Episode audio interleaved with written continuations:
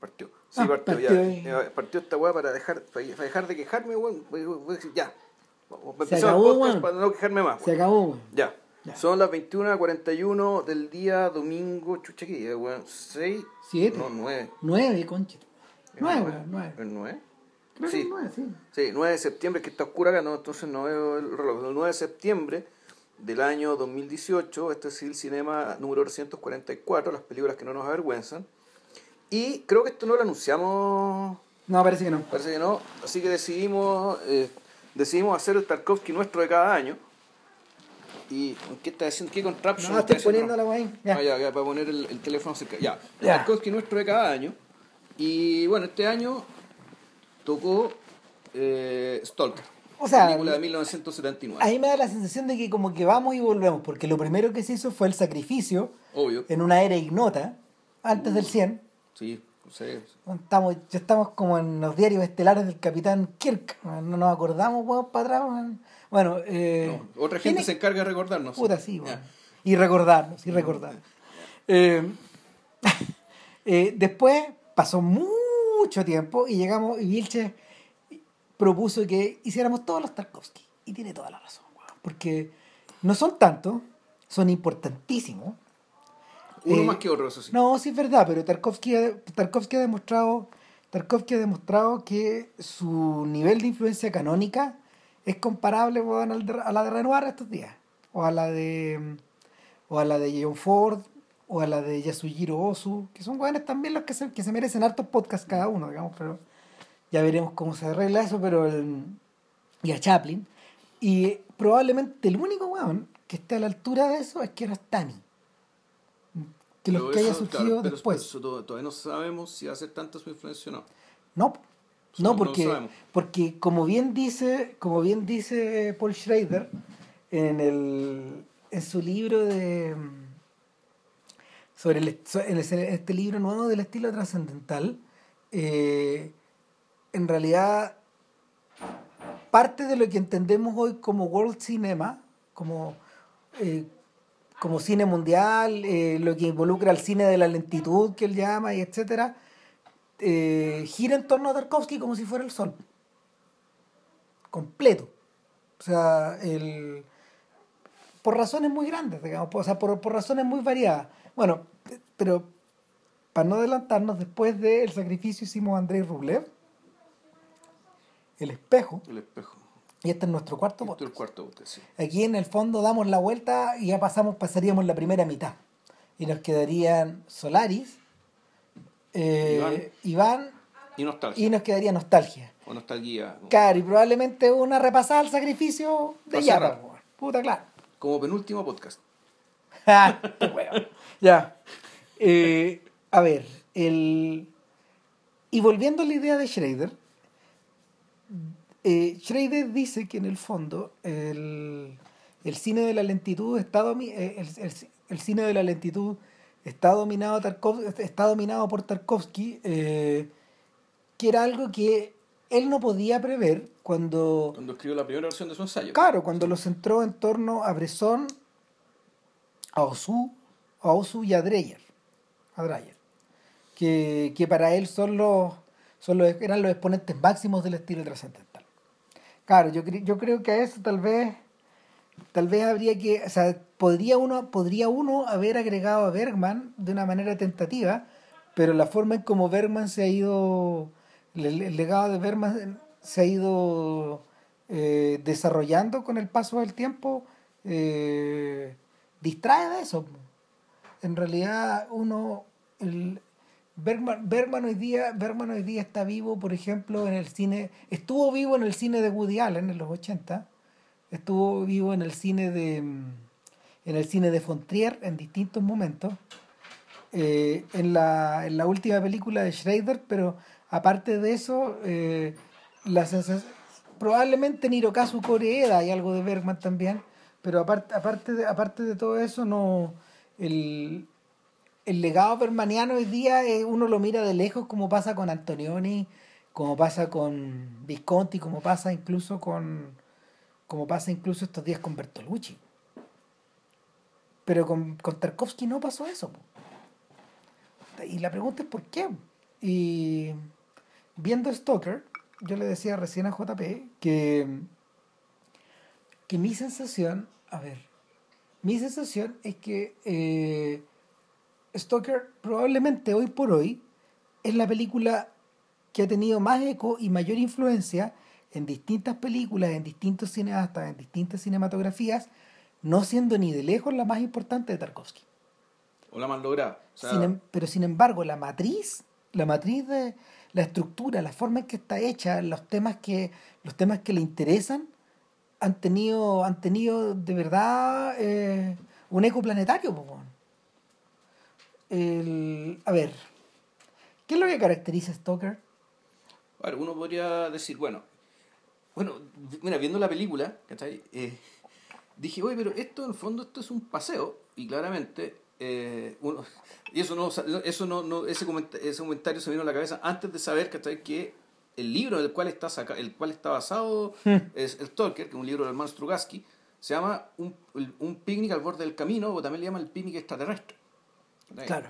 Pues, ah, en, los hechos, básicamente, una excursión, es gente que va de paseo Claro, no es cualquier paseo, digamos, que la estructura es un poco esta, ¿no? Son gente que sale de su entorno, ¿cachai? Para que pase algo. Uno podría ser ya una versión extraña, extraña y distorsionada, ¿cachai? De un, un, un, pastel acompaña, eh, o esto de que ya la gente sale, De hecho, hay películas que tratan de esto, el tema, ¿no? Hay una película que de hecho se llama Picnic, Y el Picnic, eh, lo que se desarrolla en esta película, Picnic, que es una con William Holden, no me acuerdo quién la dirige, eh, de, los años 50. Joshua Logan, que era un director de teatro de Broadway. Era, era un señor que trabajaba en teatro y que llegó a hacer cine y que no hizo mal cine, fíjate. No, además esa película fue bien, fue bien importante en su época. Sí. Porque, está claro, son estas películas que, eh, que volvemos, funcionan sobre la base, digamos, de velar la fachada, Donde esta fachada de, del periodo esplendor de la civilización americana, como alguien le llama, digamos que son los 50, es el periodo el periodo de mayor prosperidad y, y, un periodo también de mucha de mucha evolución cultural, digamos, tanto en el mainstream como en el under. Eh, claro, aquí tenemos un grupo de gente muy alegre, que va a va, se va de picnic, y en el fondo, claro, es la forma, es una forma de alejarse de su entorno, meterse en la naturaleza, pero siempre en un contexto aparentemente civilizado. ¿Qué más, qué más civilizado que un picnic, digamos? no sé si han visto estas fotos, weón. Hay una foto de una señora inglesa que anda con un bastón y que en el bastón tiene un, un, un, soporte para poner la tacita del té, otro para poner la canastita con los scones, ¿cachai? En fondo esto como Inglaterra la llave para todas partes contigo. Eh, y el picnic es un poco eso, ¿cachai? En fondo es, es ir internarte en un entorno pseudo natural, digamos, que pero nunca saliendo realmente de tu zona de confort, digamos, nunca saliendo, digamos, de la civilización que te acoge y te protege. Bueno. Y aquí en Picnic, en la película Picnic, que a la caga. no, bueno, extiéndelo un poco, extiéndelo un poco a la a la segunda generación de la ciencia ficción, que, que a eso pertenecen los Strugatsky. Sí. O sea, eh, los Strugatsky ya no, a ver, no forman parte del mundo ni para nada, ni por nada, del mundo de Julio Verne, del Space Opera, del espacio pegado, como, como le decían los franceses, que estos buenos inventaron el género, tampoco funciona en clave de H.G. Wells, para quien estas ficciones eran parte como de una metáfora, metáforas sociales o sociológicas. Eh, incluso no tienen que ver con Aldous Huxley, por ejemplo. Pero sí tienen que ver con Lem. exacto. tiene de hecho, esta película es hermana de Solaris por estas razones. Tiene que ver con Lem, tiene que ver con Asimov, mm. otro ruso, que era ruso. Mm. eh, tienen que ver con Theodor Sturgeon, pura gente de la misma edad. Son no con Herbert. Eh, no, no, no, no, Herbert es, Herbert es siguiente. Mm. Eh, tiene que ver con Ray Bradbury. De hecho, tanto Asimov como Sturgeon, como Bradbury, tienen cuentos equivalentes. en las crónicas marcianas, de hecho, el cuento se llama El picnic del millón de años y es la historia de, una, de un padre de familia que lleva a su hijo a hacer picnic en la superficie marciana. O en el caso de Asimov, en el caso de Asimov también, pues está la idea, está la idea de la naturalización de ciertos hábitos eh, en otro hábitat. Valga la extraña redundancia, digamos, pero pero en el fondo una cacofonía eh, eso perdón. Una cacofonía casual. Puta claro pero, el, el, punto el punto es que el gran parte de los temas de esa ficción se alimentaba de estas estructuras. Eh, nosotros ya tenemos un podcast de los hermanos Strugatsky, que es el podcast que le dedicamos a, a Alexei Germán. Alexei Germán, sí. Claro, y en y, y la, la estructura de la estructura que tiene es difícil ser Dios, Hard to be a God, gran película. Revisen el podcast, bájensela por ahí. Eh, reviste una reviste una cierta semejanza, porque Hard to be a God era la historia de unos científicos que detectaban un planeta que era el gemelo de la Tierra, Claro. pero que ya es raro ahí, pero pero pero no, no, que- pero esto con, la- con las teorías de los multiversos y Puta, todo claro, cuento, que absolutamente es, es parte de lo concebible, ¿cachai? De que, puta, que en nuestro mundo y nuestro universo está replicado de otra manera en otros lados. Entonces, eh, estos sujetos consiguen viajar hasta allá, nadie explica cómo, y comprueban que el planeta se detiene, se detuvo poco antes de el final De la edad media. de la, de la Edad Media. En- que, que alcanzó a entrar el Renacimiento, pero involucionó. Y, y en el fondo, eh, el, el filme es de ciencia ficción, pero está ambientado en un mundo tipo Game of Thrones. po, Sí. Entonces la, la matriz de la ficción cambia. Y por lo mismo es concebible que la, que la estructura, que la estructura de algo como, como roadside, roadside picnic, el, el picnic en la carretera o el picnic al costado de la carretera, camino, sí. claro, al borde del camino, eh, no incluye elementos tecnológicos ni nada. A los Strugatsky no les interesaban esos Es que detalles. digámoslo, lo que pasa es que nosotros tuvimos la mala, la mala fortuna de que básicamente criarnos a la sombra de la guerra de las galaxias. weón. Y, y bueno, que tírenme las piedras que quieran, me las paso por la punta del pico, que Pico, lo mismo. pico. El, el punto, de que, lo que está detrás de eso es que el supuesto de que la ciencia ficción supone Es chichas, con rayos láser. rayos láser, Sí. ¿cachai? Que via- viaje en el espacio, ¿cachai? Que espaditas con luces, vamos, y la tontera. ¿cachai? Y entonces, puta, claro, para nosotros es como el gran hallazgo encontrarnos con ciencia ficción que no tiene esos elementos, sino que, se preocupa de otras weas. Pero seamos buenos, nuestra generación también fue la primera en leer en condiciones, en condiciones más amables a Lovecraft. Y hay un montón de gente, hay un montón de gente que, que No, le- claro, el punto es si es- esa es ciencia ficción o no.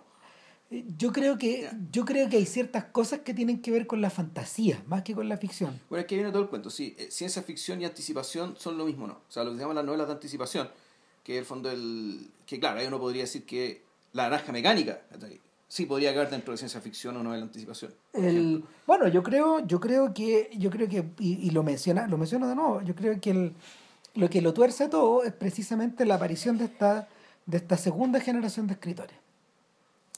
Que, que para ellos esto era una bisagra. O sea, en el fondo, eh, cuando Asimov inventó sus robots, por ejemplo, cuando Asimov inventó sus robots, Sí, pero ojo, que no fue Asimov el primero que acuñó la palabra, también No, fue escritor de ciencia ficción, no- no, y- no, y la palabra es rusa. O sea, es rusa, checa, la ra- es el. Bueno, lo que pasa, mira, ahí, ahí la explicación es que, eh, alguna vez esto lo escuché por ahí, en el fondo el robot, ¿cachai?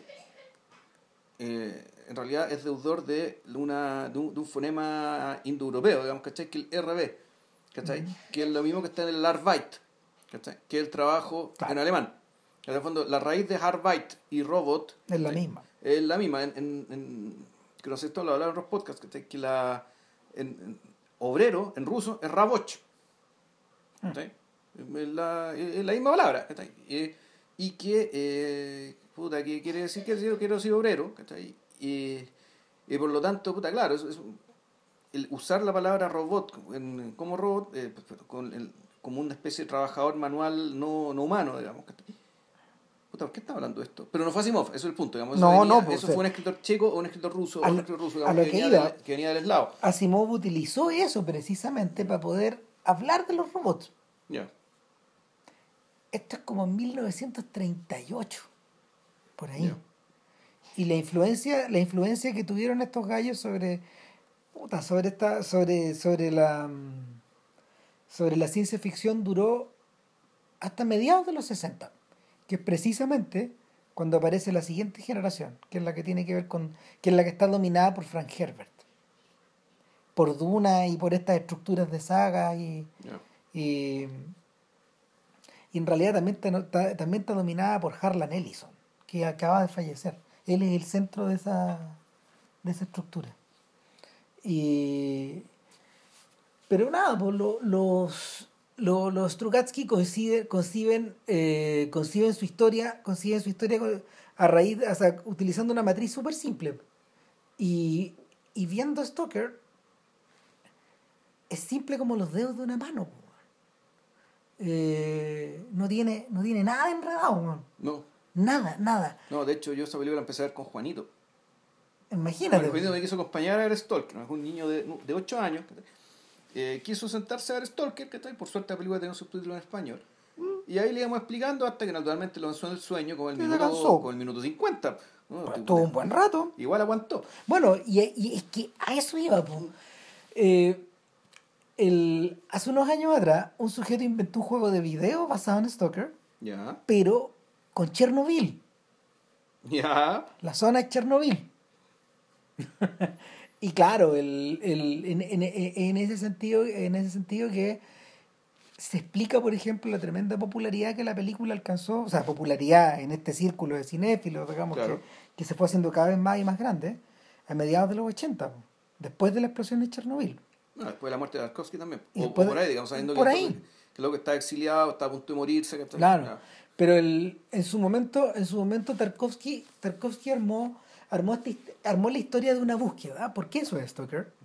Es la historia de una búsqueda y de un señor que está entrenado para llevar gente, eh, para llevar eh, para llevar a estos viajeros al corazón de la zona, que es un lugar donde hace unos muchos, hace unos años atrás aparentemente cayó un meteorito. Los rusos tienen una zona en Tunguska que Claro. Que claro, donde, donde cayó un meteorito y se asoló una gran cantidad de, de kilómetros cuadrados, miles de kilómetros cuadrados que quedaron En, en 1911. creo. Claro, entonces probablemente los Strugatsky pensando en eso, pensando en el, en, en el acontecimiento de Tunguska, eh, concibieron esta idea de la zona como un espacio eh, que estaba cercado aparentemente por una por una por los militares o por una institución gubernamental y donde, donde cada tanto eh, estos stalkers, porque hay más de uno, conducen a estos turistas al interior.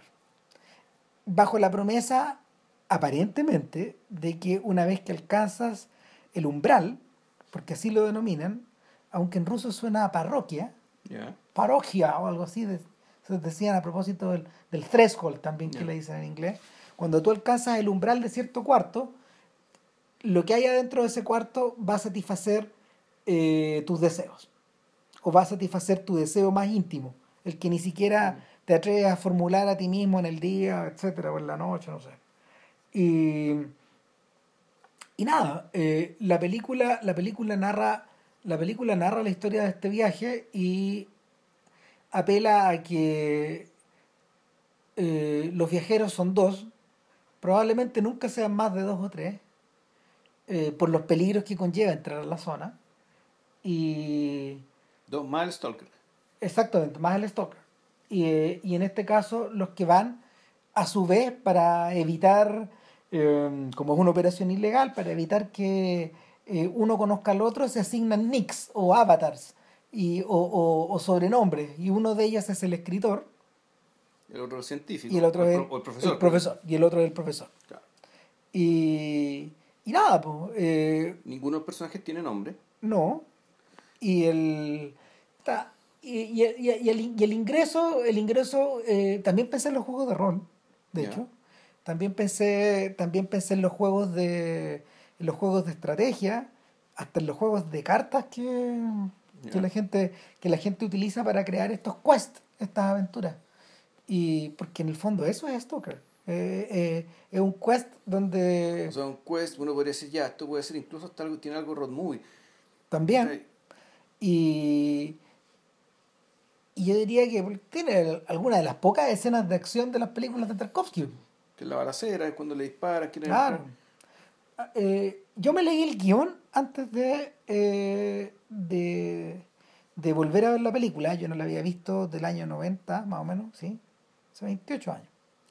Y en su momento, te confieso que no me gustó mucho. Es más, Yo la primera vez que la vi, creo que me quedé dormido dos o tres veces. me dormí un, me dormí un, un par de veces también. eh, puta, igual fue, igual fue un shock. Si este fue mi primer Tarkovsky. Y de hecho, es re posible que yo haya visto que yo visto la, yo la vi la vi en la en la sala de cine UC y pareciera ser que en, en esa ocasión exhibieron Stalker y el sacrificio Yo creo que esas mismas copias, pero en el, en el Normandí. y eran los primeros visionados públicos Exacto. de una película de Tarkovsky en Chile, creo, creo que desde Solaris. Porque me parece que Solaris se estrenó. Se estrenó comercialmente. Pareciera ser, y si no se estrenó Solaris, sí hay certeza de que se estrenó La infancia de Iván en Chile. Eso sí es verdad. Que se estrenó la, se estrenó la infancia de Iván en, a mediados de los 60, por ahí, con retraso. Andrei Rublev no llegó nunca. Hasta, hasta que el Normandí la exhibió a finales de los años 90, el año 90 y habrá sido como el año 90 y 97, 98 por ahí, cuando trajeron a- cuando hicieron una muestra de las siete películas de Tar- no, de las de seis de seis de las siete, porque nostalgia, nostalgia no llegó. Entonces, eh, no, po, eh, el- lo que me sorprende es que había muchas cosas que yo sí recordaba y que recordé más leyendo el guion. Ahora bien, eh, el guion no tiene más de 40 páginas en, este, en el libro que lo compilaba. Ponte tú que la multiplicáis por dos en los espacios de los guiones, puta, habrá sido 80 páginas, pero 80 páginas es muy poco para una película que dura 2 horas 46. Por ahí, ¿o no? Sí. Hora en realidad. No, pero no, sí, es como... O sea, mi copia, la, la copia del manual Altering Gang, pero bueno, esa weá es palpa. Es mal, te, te, te, te acelera un Esa cacho. está un poco acelerada, entonces claro, esa película está un poco como corta, pero No, era sí, sido como- como 2 horas 30, horas 35. si Es no era como, ya, es como 164 minutos en la versión, en la versión, ¿cómo se llama? Que, que vi yo, que es la de Criterion. Y puta, igual es poco, po, y, lo, como te, y como te contaba, es sorprendentemente fiel. Eh, Tarkovsky no solía escribir guiones que, que fueran tan novelados. Cuando uno mira el de Rublev, por ejemplo, más bien parece una más bien parece una novela a rato y definitivamente el de Nostalgia y el Sacrificio son son guiones que no tienen que no tienen diálogo, Ya. están escritos en prosa. Y el, y lo mismo pasa también con el de Solari. Este no, este está escrito en forma dramática. Yo creo que porque, porque los Strugatsky metieron harta mano ahí. Bueno, y en el. No, el guion es de ellos. Sí, pero con, con Tarkovsky. Con Tarkovsky, sí. Con Tarkovsky. El, sí, sí, Tarkovsky colaboraba, Tarkovsky colaboraba con otro ruso, con otros de sus guiones, con en Solari y en Nostalgia. No miento, en, en Nostalgia fue Tonino Guerra. Sí. Pero, pero claro, bueno, en la introducción estos gallos decían que el proyecto... Y el Rulov era Konchalovsky. Sí, pues, Konchalovsky. Eh, en la introducción, estos gallos decían que eh, el, que el proyecto de hacer esto fue echado a andar mientras Tarkovsky estaba trabajando en varias cosas a la vez. Primero había escrito el guion de Hoffmaniana, que es una película que nunca realizó.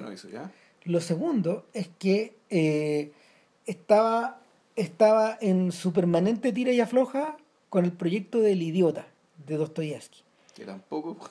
que es un filme, es un filme que eh, es raro. ¿Sabéis que estuve tratando, estuvo pensando en hacer el idiota yo creo que unos 25 años? Entre ida y vuelta. Ya. Eh, de hecho,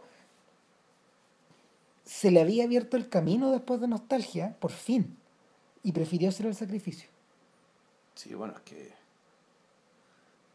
Puta, sabiendo que se moría. o sea, po, sí, pues uno llegaba nomás, pues. Claro, Ah, po, entonces Juan renunció a ser el idiota. po, no, tengo que hacer el testamento nomás y chao, pues. Claro, entonces eh, la idea de la idea de adaptar este cuento, la idea de adaptar este cuento se le produce a este weón después de hacer el espejo.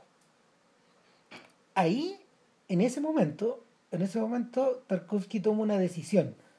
Y es como una, y es una decisión eh, estética.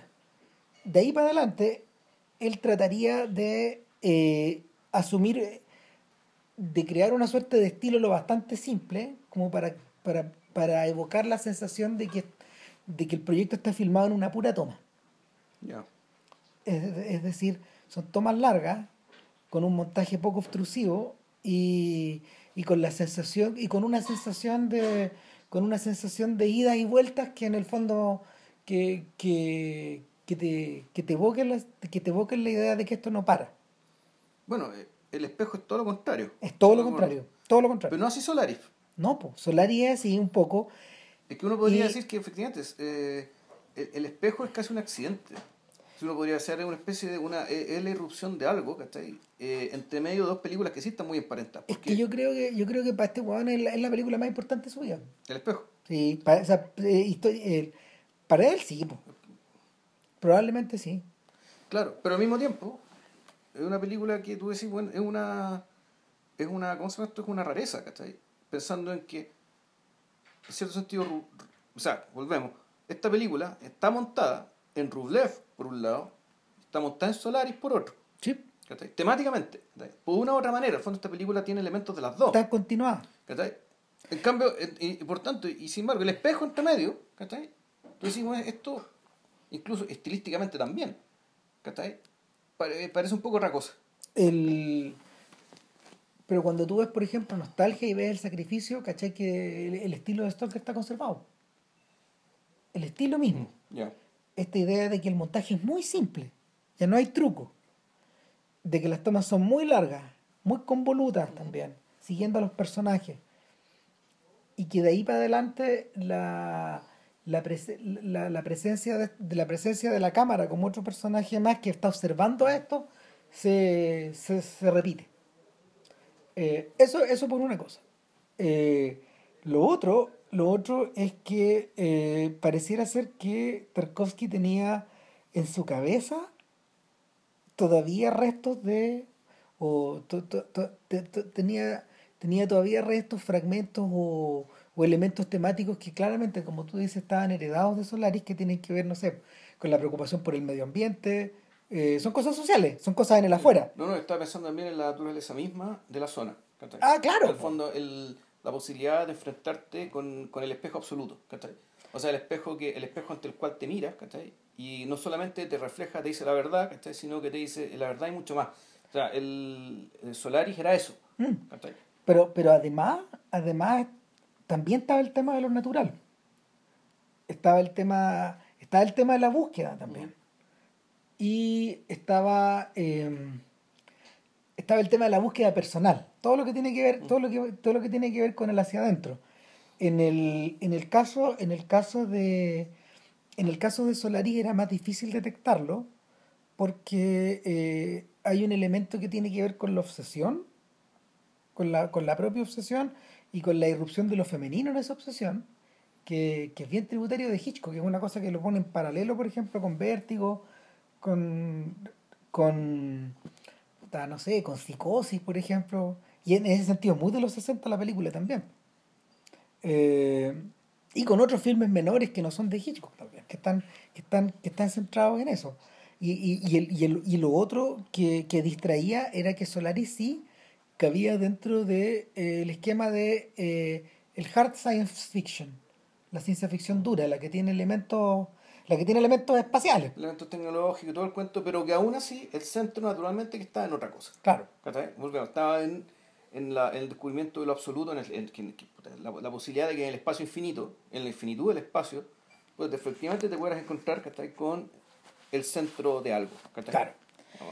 Entonces, entonces el, la, la, la idea, la idea en apariencia, yo, ¿tú, tú, ¿te alcanzaste a leer lo de eh, Sculpting in Time o no? Lo de esculpir en el tiempo dedicado a Stoker. Lo que pasa es que en realidad, el no. No, Porque- lo que pasa es que Sculpting Time es un libro muy raro porque el libro está editado de manera tal que pareciera que. Que pareciera que va cronológico, pero no. Pero no, no es cronológico, por lo tanto, claro. ah, Entonces tú, tú vas leyendo y viendo que hay fotos, que hay ciertas partes del libro que están con fotos de las películas Claro. en orden. La, embargo- versión, la versión americana. Y sin embargo, lo que te cuentan ahí lo que están conversando ahí no tiene, no tiene que ver necesariamente ¿cachai? con la película que está, que está correlacionada. ¿cachai? Si en el Claro. fondo una, la el libro en paralelo corre, ¿cachai? la edición corre con, claro, con Sí. fotogramas de las películas en orden. Pero, Pero, pero, no necesariamente corre así. No. Ahora, eh, pero, pero lo que, lo que, lo que sí mencionaban ahí, lo que sí mencionaban ahí era que era una idea que era bastante simple, que, que a Tarkovsky le, que a Tarkovsky le, le preocupaba y, él, y en el fondo tiene que ver con la... Eh,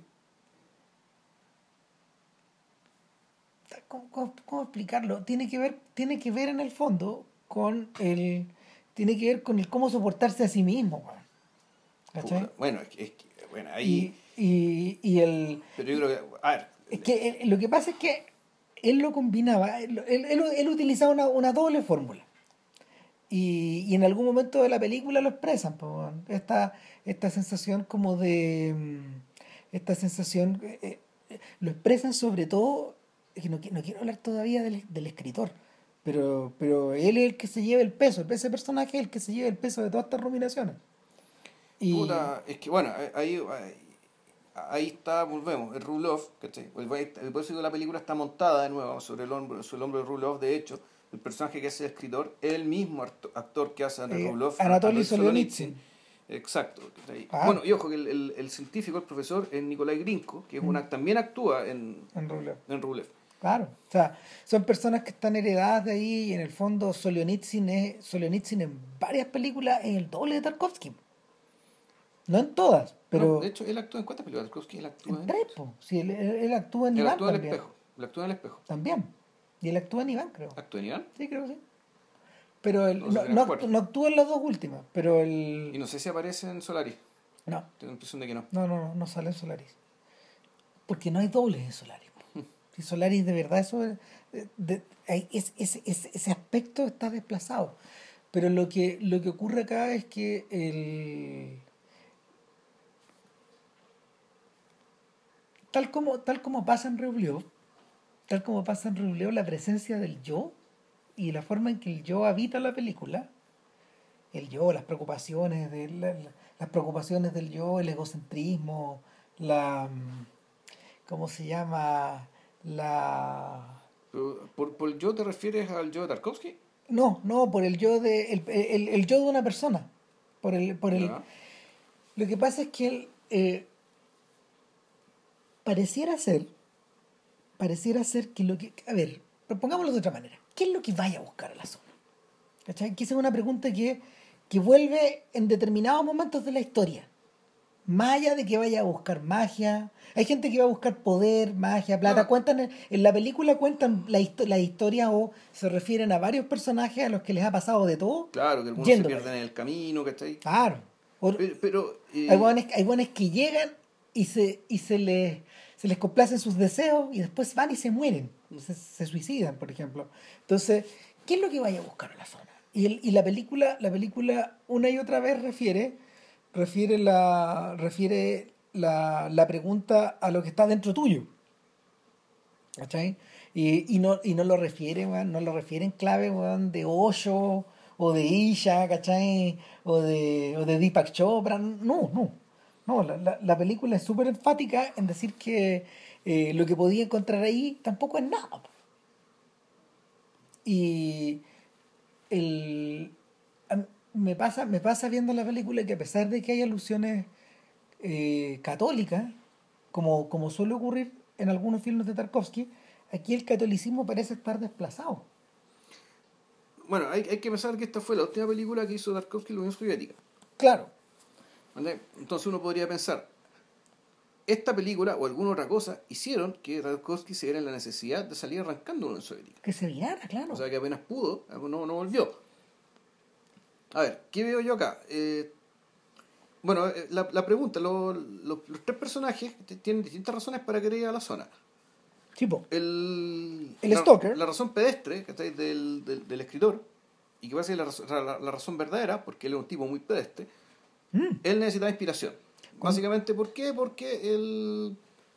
Pues, estamos conversando acá, porque volvemos al tema, la necesidad de entretener burgueses, porque el aburrimiento burgués es infinito, por lo tanto tenéis que seguir generando eh, dispositivos para entretener a los burgueses, hasta que se te acaba la inspiración, es decir, la, aquella convicción que te hace pensar que, que lo que vaya lo, lo, que vas a escribir efectivamente va a entretener a alguien. El escritor es tan vano, este weón es tan vano, weón. Que te lo presentan con una mina por el lado de una Claro, con una mujer, weón, con un, con un traje de piel, weón, y el weón le dice, care raja, le dice el stalker, vamos los dos, weón.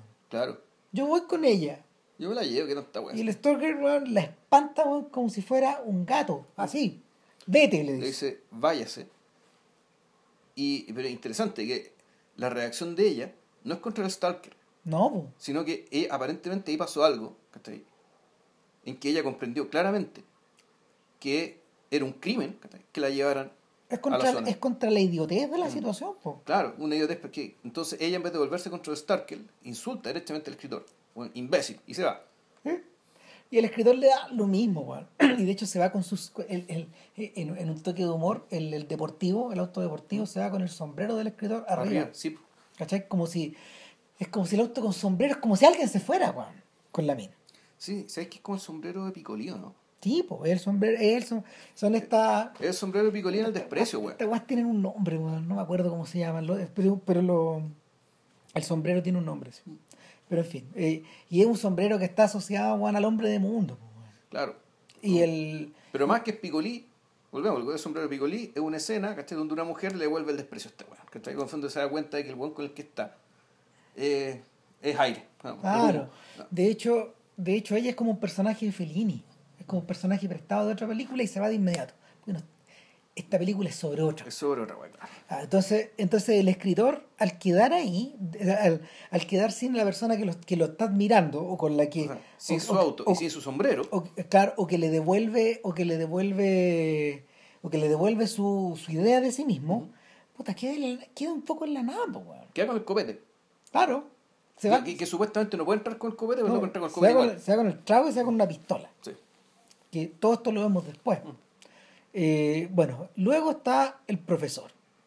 Y el profesor es un sujeto que nos lo presentan, nos lo presentan en un bar. Y el bar en el guion es lo primero que aparece, igual que en la película. Igual que los créditos, sí. pues. Claro, y es una única toma, es una única toma porque está que, construida... vista, que esta vista es de la puerta. Exacto, está construida hacia un puro lado, el bar. Y tenemos también al dueño del bar que no tiene líneas en la película. Un ser que no habla, en sepia. Claro, no, pues, eh, de ahí hablamos de por qué Sí, está sí, sepiado, digamos, pero, pero cuando, eh, cu- cuando entráis ahí, en el, este- en, este- en el fondo, pareciera ser que la persona con la que se coludió primero, el stalker, fue con el, el profesor. Y el escritor se le sumó después. Se coló después ahí por esas cosas. Y son dos hueones muy distintos. Pero del profesor no sabemos cuáles son sus motivos. No. Lo más probable, como es un profesor, es que va a estudiar la zona. Claro, pero por curiosidad intelectual. ya. Claro. Entonces, O inquietud intelectual. sí. dejemos la, dejemos la descripción hasta ahí, porque lo otro se abre después, la segunda parte. Claro. Pues, Eh, y en cuanto al Stoker, bueno, el Stoker vive de esto. o sea, es que bueno. Antes de empezar, el, la película está hecha en 4x3. Sí. Lo primero no recordaba eso yo. Porque, ¿No? no- porque cuando yo la vi en el cine, estaba mateada en 1.78. Se está inflada. No, estaba cortada. Porque Ah, lo. chucha. Claro, pero son weas que pasan. Si en, el cine, en el cine, en el cine antiguamente no podía cambiar esa weón. El, las máquinas, las máquinas, las máquinas de. ¿Cómo se llama? Pero la copia que está en Criterion está en 4x3, supongo. En ¿no? 4x3, pero, pero en en la católica en esa época existían las máquinas de 35 milímetros que venían con el mate hecho. Ya, la, la bola cortando. Lo que- abajo. claro, porque lo que pasa es que la mayoría de las películas venían abiertas. ¿Te acordás que nuestro amigo Dono dice esa weá? Sí. Que, que la- las películas eran mateadas cortadas. Entonces, eh, evidentemente si venía una película en 1.33 igual te la mateaban. Sí. Entonces yo me acordaba, yo me acordaba de la imagen más aplastada. Y fue, fue- me, me impresioné cuando la vi en 1x3. No, pero yo también, sí. Bueno, de hecho, yo la vi en la tele y de repente veo que, no, esta weá está inflada. No, pues. Y me puse a buscar en la caja. Madre, esto es 4x3. Pum, tuve que ajustar la tele. Y dije, no, claro, ahí está. Aquí, aquí se ve como se tiene que ver. Claro, claro. Entonces, y eso es curioso porque ningún filme de Tarkovsky que yo recuerde está En hecho 4x3. en 4x3. Ninguno. Tarkovsky filmó, de hecho, Rublev en una en una tecnología soviética ¿no? que era la que pirateaba al Techniscope de los italianos, que a su vez pirateaba ¿El Technicolor? o no, no al Technicolor, al Cinemascope. Cinemascope, ya. Claro, entonces. Y, y, y las otras juegas están hechas en 1.66, las dos, las dos últimas. Que es el formato europeo estándar Claro. por, por, por décadas. Claro. Y, y Solaris también está hecha en, también está hecha en widescreen. Y. Iván también. Iván también. Si van desde esa era, van desde Desde los el 60. 62, sí. Entonces no, no se hacía, no se hacía material así, pues. Entonces, igual es raro. Eh, ahora, el. Bueno, pero volvamos aquí a el Stalker. Yo, yo, al Stalker, el único. eh, una vez que vemos, una vez que al, al principio, una vez que vemos esta escena donde van corriendo los créditos en el, en el, en el local, hay un corte y vemos un umbral. Y, el, in- y, y hay, Claro, y y hay un- dos puertas. Hay, Y hay un largo. es un umbral que tiene dos. Y esto no es eh, un suma, es un, un movimiento de ca- es un, es un movimiento de la cámara. Es un movimiento de la cámara, Sí. es un movimiento de la cámara que, pen- que penetra en una pieza donde hay dos una puerta entreabierta de, de, de dos, ¿cómo se llaman? Una, puerta en dos variantes. En dos variantes, claro, y la cámara entra y vemos una cama. Y en la cama está eh, de derecha a izquierda una mujer, Una niña. una niña y un hombre. Claro. Y es- el movimiento en que los vamos viendo eh, es un movimiento que parte en una silla que tiene un vaso de agua que empieza a sacudirse con el paso de un tren. Y cuando se escucha el tren, de inmediato por debajo del sonido del tren se escucha el bolero de Ravel en una breve cita. Y la cámara empieza a moverse de, dere- de- de derecha a izquierda para mostrarnos a estos tres personajes mientras el tren arrecia y luego de izquierda a derecha para terminar exactamente en el vaso. Y ahí, y, y ahí vemos que el personaje de la mujer ha abierto los ojos. Y, y todo esto es muy deliberado y está hecho, está hecho en el estilo, en el estilo tarkovskiano de mostrarnos a los personajes cenitalmente. Eso yo salí en el espejo, ¿no? Creo que no. No, no me acuerdo. No. Y, pero en Rublet tampoco. po. Esta idea de lo cenital parece que parte aquí. O sea, lo que sí, en, Rublev sí lo que tiene cenital es el fondo la escena al principio. Claro, La escena del globo. tenéis razón. Pero es como, una es como la exploración de un mundo y está todo hecho así. Probablemente esa es la única escena cenital de la película.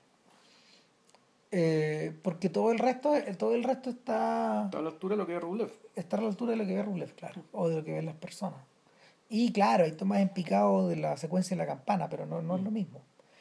Eh, ¿Por qué hablo de esto? Porque lo cenital se va a convertir en una presencia constante en la película y también en el sacrificio. No estoy tan claro con nostalgia. No me acuerdo, tendría que volver a verla. Exacto. Bueno, la weá es que de aquí para adelante vemos que este sujeto se está levantando para ir a trabajar. Pero en realidad el trabajo no es un trabajo de oficina, ni es un trabajo en el campo, ni es un trabajo en la ciudad, sino que es ir a meterse a la zona. Y la señora sabe que va. O sea, la, la señora, ¿por qué importante la señora está despierta? La señora lo está descubriendo, que uno se está yendo a la mala, ¿cachai? A ir a Sí, a la se está levantando weón, rápido, weón. Y vemos la primera escena dramática de la película donde vemos un- un- una larga recriminación, ¿cachai? Donde, y donde se usa esto como diálogo expositivo, ¿cachai? Para explicarnos, bueno, en la situación en la que está esta familia, en la situación en la que está este stalker, donde este tipo estuvo preso por querer ir a la zona, tuvo cinco, cinco años preso, ¿cachai? Acá- Pudiendo haber sido 10. Vol- volvió hace poco. De hecho, la niña, eh, que, que, que por lo que sabemos, puta, es, eh, tiene algún tipo de malformación o algún tipo de impedimento. No nos explican qué. No, no, no me explican cuál. Eh, recién se está acostumbrando a ver a su padre de nuevo, digamos que Un padre que probablemente es un extraño, eh, no, lo que pasa es que me estaba acordando de, de Sveinsef, fíjate. Ah, sí. Fíjate que ¿Del otro discípulo, sí. Sí. Sí, claro. Otro discípulo directo. Directo, Directo, de este directo. weón, ¿cachai? Y de hecho hay. El más, el más importante probablemente de estos días. El, o sea, sí, yo creo, que el- yo creo que el más directo. O sea, está él, está Bill Ceylan. Yo creo, yo creo que esos dos son como los. Vendrían a ser los, los que más peso tienen actualmente, pero es discutible, ¿eh? no se puede conversar. Ya, pero lo- Esos son los que se nos vienen a la mente ahora. El- entonces, pero aquí lo, todo este diálogo, de fondo, lo que, lo que te dice es que, claro, el tipo es su vega, pero también hay una razón de fondo, ¿cachai? Que, que ya no tiene que ver con la plata. Porque naturalmente que ellos no pueden tampoco lucrar de esto. O sea, tienes que ganar lo suficiente para vivir.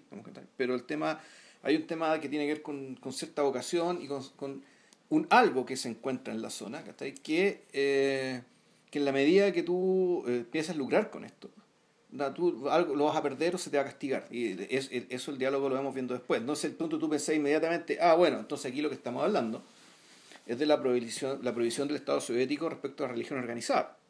Eso es lo primero que se viene a la Lo, lo mente, primero que se tiene a la mente, digamos, y, y- y es lo primero, por- lo primero que se tiene a la, a la- a la cabeza para explicar, bueno, cómo lo van a haber hueveado al pobre Tarkovsky por haber hecho esta película. Eh, igual yo entendía, yo entendía que este weón hizo esta cort- quemando las naves. Ya. Eh, y en el fondo por eso recurre un poco a la ciencia ficción.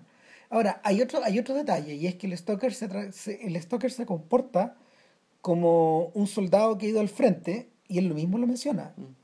Y cuando llega al frente, piensa en la casa, pero cuando está en la casa, piensa en el frente. sí. Y así se comporta con la zona. Entonces, en el fondo, cuando Juan llega por- con sus dos turistas al i- y penetra en la zona, él dice el hogar. Ah, por fin en casa. Por fin, weón. No, claro, y además, bueno, y aquí el, el cine te permite esto. La película salta de este blanco y negro medio sepiado, digamos, ¿cachai? Pasa el color. O sea, tú te das cuenta cuando entran realmente en la zona, cuando la película cambia de color. Claro, todo está sepiado antes. O sea, el fondo del mundo, el mundo de la vigilia, el mundo de los vivos, el mundo prosaico, es un mundo, es el mundo donde, puta, básicamente tú no ves todo lo que tienes que ver. Claro. Donde tú no percibes las sutilezas ni los matices ¿cachai? de la realidad. Y Ahora- supuestamente en la zona, sí, ahí todo se te abre. De hecho, cuando este buen sueña, vuelve el sepia Mm, sí. en una breve secuencia. Y, y, al, y, y al revés, en la, en la- al final de la película, cuando volvemos al sepia, hay una secuencia que vamos a contar después que está hecha en colores. Claro. Solo esa secuencia. Y luego la película acaba en el. la- eh, Exacto, termina en eh, colores. la- la- claro, la película termina en colores. Y ya de, de ahí vamos a explicar por qué, por qué sí. en el fondo, pero, pero, pero la, la, la impresión es que, la impresión es que, claro, el, el, el mundo prosaico se presenta de una manera. Se, se, se presenta en este tono amarilloso. O sea, entonces en el fondo que es un mundo o, o, o un mundo que no es real o es un mundo, un mundo incompleto. Eh, el tono lo recupera y lo trabaja hasta el fondo Sokurov una y otra vez y otra vez y otra vez en muchas películas las ¿Qué películas tono te refieres al tono? el tono el tono sepiado al tono sepiado, ya. si, si tú te acordás en días de eclipse esa weá Sí. Es eso y además se le suma la distorsión con los lentes pero pero la, la- Bueno, otro discípulo importante de Tarkovsky. ese es el otro Sí. Ese es el otro. Ahora, eh, aparte de todo eso, aparte de todo eso, el, bueno, ya, ten- ya tenemos estos tres personajes y eh, en el guion se explica de una manera muy sucinta la forma en que ellos tienen que irse. Y, y está ejecutado tal cual en la película. Ya tienen que colarse detrás de un tren. Exacto. Porque, ¿Por qué? Porque lo único que penetra en la zona, al, al interior de la zona, es un tren que va y viene. Ahora, ¿qué mierda y qué lleva el tren? Ah, no sabemos. No se sabe. No. ¿Para qué carajo tiene que entrar un tren? Que es una zona donde está prohibida, donde, donde nadie puede entrar, una zona que parece muy, muy, muy peligrosa o que está contaminada por algo. Bueno, ahora que lo pienso, esta subpelícula, no, no, no esta subpelícula, pero en el fondo esta película inflada, esta Annihilation de Alex Garland, también juega con la idea. Pero, o sea, de hecho, está basada en Sí. esta weá. Claro, no, pero se ha borrado después. No, puta, pero debiera acreditar a este weón, pues, Sí, po. si, si la idea es. puta, llegar un poco de vergüenza, weón. Si la idea está sacada de ahí. Ahora, da lo mismo, porque muchas películas han funcionado con la misma idea. Y, y yo creo que tiene que ver con la matriz de la ciencia ficción, po, la idea de la búsqueda. El- O sea, la idea de la búsqueda no, pero más que la búsqueda, no es la búsqueda que hacen, es la, es, la, es la posibilidad de que, de que hay lugares puta, que son especiales, Los soft que places. son los soft places, que también lo hemos mencionado antes, ¿cachai? que pero claro, pero la especialidad de los lugares tiene razones distintas, es decir, uno, Ah. uno, uno podría pensar que el, el, el, el, el medioevo, digamos, ¿cachai? los santos lugares, bueno, Eran así. eran eso.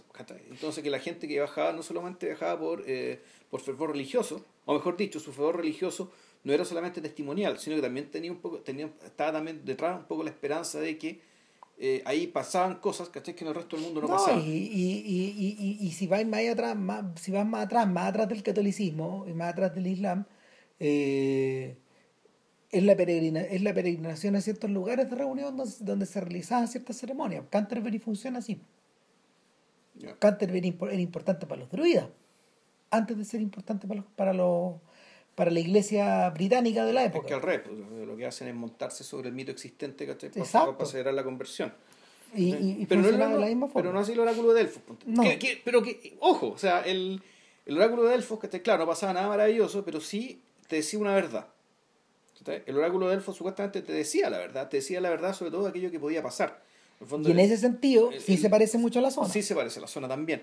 Entonces, claro, la, la zona uno podría también definirla como una zona, un, un lugar bien sincrético respecto de las atribuciones, o dicho de otra manera, o cuyas atribuciones son suficientemente vagas como para darle espacio al milagro religioso católico cristiano, al oráculo délfico, y también a, eh, a, aquel, aquel, aquellos espacios de conocimiento, de, de, conocimiento que podría interesar a un científico del siglo XX también. Bueno, y ahí es donde está el tremendo acierto de la película, porque se me hace difícil pensar en una, en una historia de ficción moderna que esté más desnuda que esta, aludiendo a eso. Claro. O sea, que con tan pocos elementos, sin embargo, haga referencia a tantas cosas a la vez.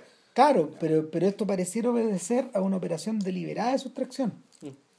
Eh, como si en el fondo Tarkovsky quisiera contar esta historia para que, que, para que funcionara como es con todas las otras. Mm. Las, de, las, las, de las anteriores a él y las posteriores. En ese sentido, en ese sentido eh, y yo creo que por eso es importante la película, como en, su posición al interior del canon, del estilo trascendental, para ponerle un nombre a esta mm, weá, porque funciona como Gertrude, que es una película completamente desnuda, que funciona de la misma forma. O sea, Gertrude está en pelota, es, una, es un ejercicio de depuración, es un ejercicio de depuración. Estaba pensando, en el caso de Bergman, este weón intentó muchas veces en los 60 lograr eso, pero los demonios que tiene adentro son demasiado grandes y están demasiado cargados. El, algo parecido a eso es lo que, Bergman, lo que Bergman sugiere en El Silencio, por ejemplo, donde esta ciudad son todas las ciudades, estos viajeros son todos los viajeros y las tentaciones son todas las tentaciones. Entonces, la, el, el silencio también funciona de esta manera especular Perdón, mm. claro, donde que, que, puede reflejar muchas historias posibles.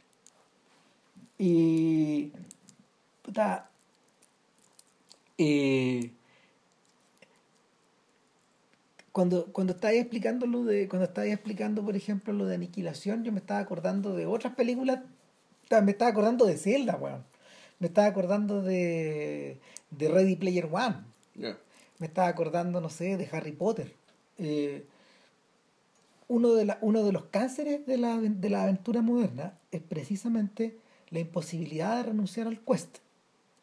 Todo se ha convertido en quest, todo. ¿Cachai? Eh, bueno, eh, el Nueva York de inteligencia artificial, pues bueno. Claro. Que es un ejercicio de sustracción. O sea, la es convertir Nueva York en el fondo en un gran. Es convertirlo en un, en un gran es un gran precipicio. Es, es, convertirlo en un fiordo, que claro, Nueva York un fiordo. Y en, ese fiordo, en esos fiordos está escondida la verdad. Lo que vuelve tan importante a inteligencia artificial en relación a todo lo que, a lo que estamos hablando y el cine moderno en general es que no. es que presenta otra alternativa para esta weá. Porque de, lo contrario estamos obligados, estamos obligados a pensar en el player, mm. en la idea del player, y por lo mismo la idea de Zelda y la idea de. o sea, desde Zelda a GTA, a GTO. ¿cachai? Perdona, a GTA. GTA. Eh, es el cáncer de tener que buscar una. de tener que buscar algo al final del camino para pasar a la siguiente etapa. Mm. Y eh, lo interesante, lo interesante de Stoker es que aborda esto, eh, aborda esto desde su propia futilidad, de ahí la, la, importancia del personaje del escritor, pero, pero al mismo tiempo no renuncia a la idea de la búsqueda. La idea de la búsqueda se toma toda la película, se apodera de ella y, y, y eso también está en el guion, que es una weá fascinante, weón, esta sensación de que el Stoker desde el principio les dice, eh, no, me acuerdo si en la película sale, pero creo que no, creo que lo eliminó, pero hay un momento en que estos weones a través de la niebla ven The Room, ven el espacio, el Stoker le dice, mire, si ahí está, bueno, vamos, pues, le dice otro weón, no. No, si está en la película, dice, no, no, es que hay que quedarse hay que dársela. Hay, que, darse una tremenda vuelta. Hay que darse una tremenda vuelta. Está ahí. Pero, tenemos que darnos la tremenda vuelta. Y él utiliza estas nueces de metal que va tirando. Claro, eh, ahí. Lo que pasa, bueno, contando la película para quienes no la han visto, cuando ellos entran colados de un tren a, eh, de- a- a partir de un auto de un auto riel, digamos, una especie de autito que en vez de ruedas tiene, eh, en vez de ruedas de auto tiene ruedas de riel para andar en un riel. Se cuelan detrás del tren y avanzan, y avanzan, y avanzan en el tren y, Y, ahí está y- este plano famoso. y hay un plano famoso donde está donde el 4x3, ¿cachai? Básicamente sirve para mostrar rostros. Y para eso era, ¿cachai? Para eso, para mostrar rostros solos, ¿cachai? casi sin entorno. O donde al menos tú, el, el recuerdo que te queda de esa imagen es básicamente el, es cuadrado con una cabeza. Y para mí eso es Stoker. Para mí eso es Stoker, entera. O sea, ahí está resumida toda la película. En esa toma y en alguna toma don- donde ellos están ahí al- alrededor de las plantitas. ¿Cachai? Y, y Tarkovsky juega con, la juega con la impresión de que este es un puro ser de tres cabezas. ¿Cachai? Y los reúne, los junta de alguna manera, junta los volúmenes de los tres y, y lo ordena a los actores en distintas posiciones. Sí, Son como las alegorías, son como, son como estas pinturas, ¿tú te acuerdas? El efecto- más, que, más que el efecto gráfico, digamos, lo que, lo que está raro, no me acuerdo, estas pinturas renacentistas con las alegorías, ¿cachai? Puta, sí. La alegoría del hombre, el- del, del- del joven, el, el- el adulto y el viejo. Las cartas del tarot también. ¿cachai? El- la alegoría, la alegoría, la alegoría, la alegoría de la prudencia, me acordaba, ¿cachai? Que, Ujú. está cada una relacionada con un animal. Sí. El, y claro, van en esta. eh, se meten en este autorriel con esta toma, el 4x3 funciona para esto, como vimos, llegan, cambia la luz de color, ca- cambia color, la, la coloración. Stalker dice ya, llegamos a casa, tiene que detenerse y empiezan a caminar. Y él empieza a explicar, bueno, que más allá de la vuelta, no la vuelta primero, es muy importante el hecho de que el lugar en que está es un lugar que cambia. Claro. Por, No. eso, por eso es importante el Stalker. ¿Por qué? Porque es un Stalker que más o menos comprende. Eh, las leyes. La- eh, las leyes entre comillas físicas, ¿cachai? pero en realidad no son físicas, ¿cachai? que, eh, o más que comprender las leyes, ah, por último estar suficientemente habituado ¿cachai? para no perderse. ¿cachai? De modo que, porque mucha gente que ha ido ahí se ha perdido.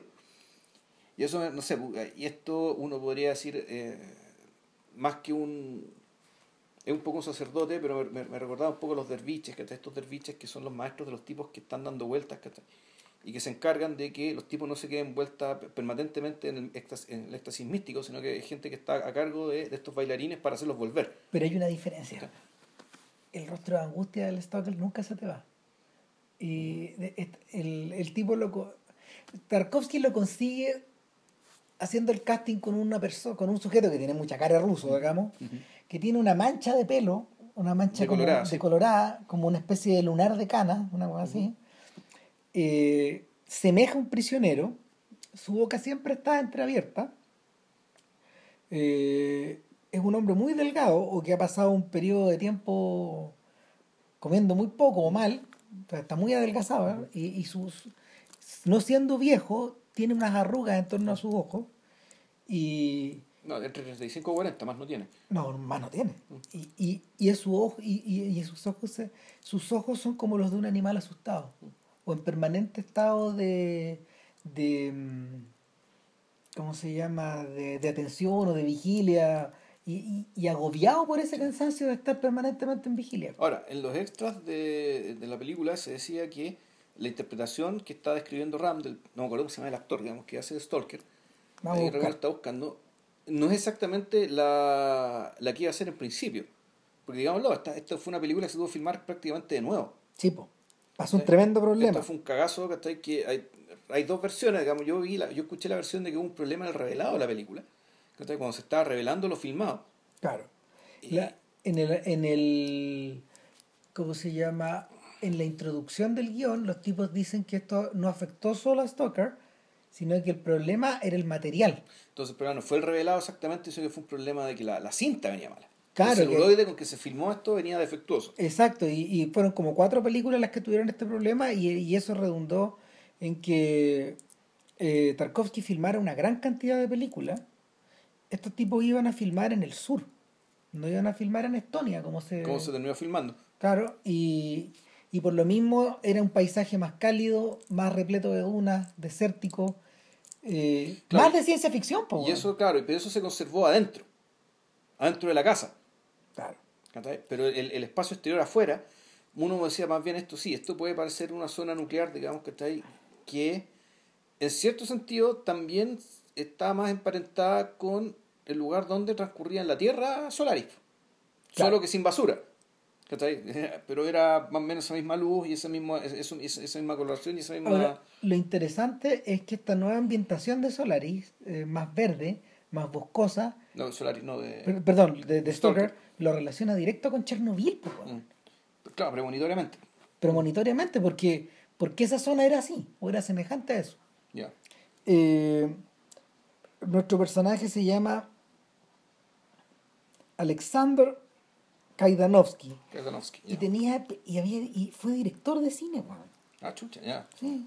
Pero después. Eh, sí, eh, sus películas más conocidas son A Home Among Strangers, una, claro, de. que es de mi. Claro, esta, cuestión yo lo ubicaba porque es de Mikhalkov. Que es una película donde trabaja Solionitze. Y, eh, y El guardaespaldas. Del año 79. Y que es, es- es un western, es un western soviético. Ya. Bueno, la verdad es que eh, Kaidanovsky refleja un poco eso. Y, y refleja un personaje Ah, pero- pero- que, tal como decía JP, cambió. O sea que al principio, en la primera versión de la película, era un personaje más bien del tipo bribón, una especie de pillastre, estafador, ¿cachai? Que claro, mete a esta gente de contrabando, digamos, y, y- y la mete porque sabe meterla, digamos, ¿cachai? Sabe, sabe- en un fondo, es un, es un traficante de carne. Sí, ¿cachai? claro. Eh, En el fondo, los, es un weón que en el, para él el negocio es perderlo. pues, weón. Eh, ahora, es Tarkovsky. como los coyotes, weón, de, de la frontera mexicana, pues, weón. Claro. Así les llaman, que, Una que pasan gente para el otro lado y ya los mismos, si después los matan o no, weón. Ahora Tarkovsky fue más lejos porque una vez que se acabó Stalker, sugirió la idea de una posible secuela. Ah, cresta, ya.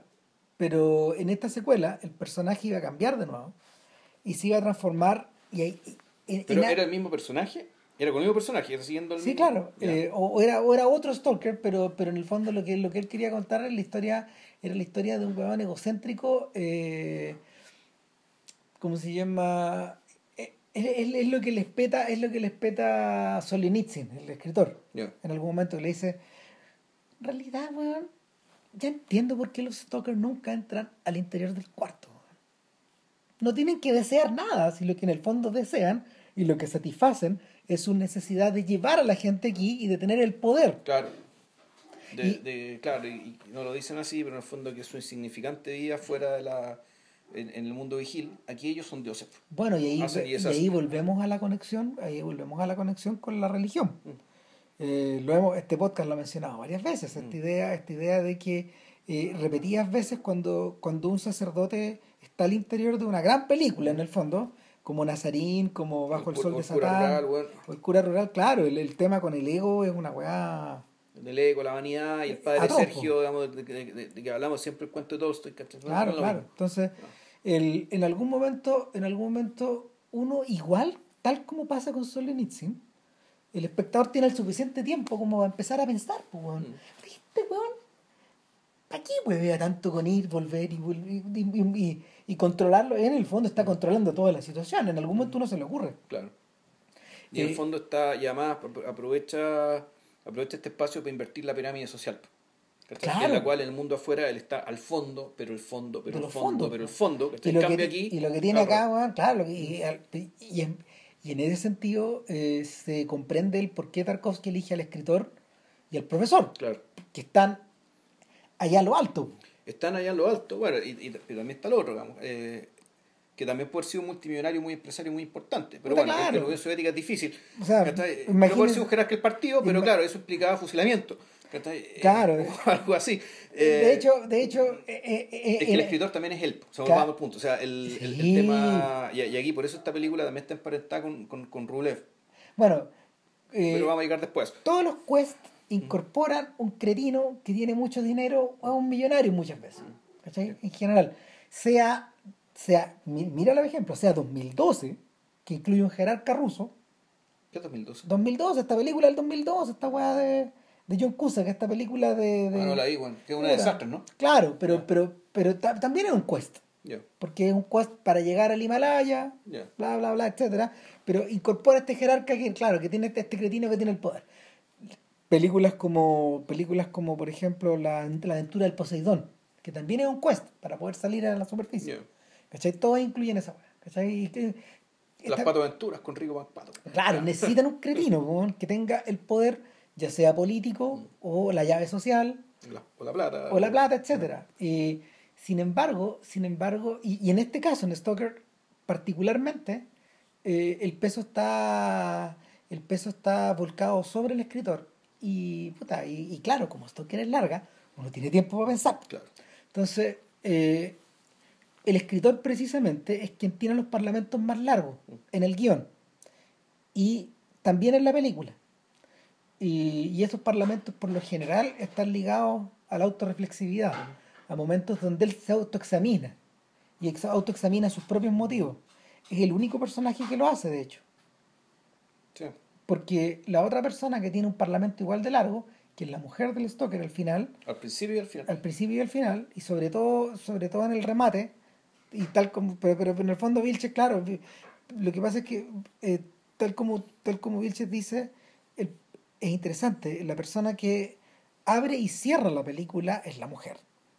Y, y con dos parlamentos que están básicamente dirigidos hacia la audiencia. Hacia la cámara. Hacia en la el cámara. primero, dramáticamente, supuestamente está hablando el Stalker, pero la práctica está hablando nosotros.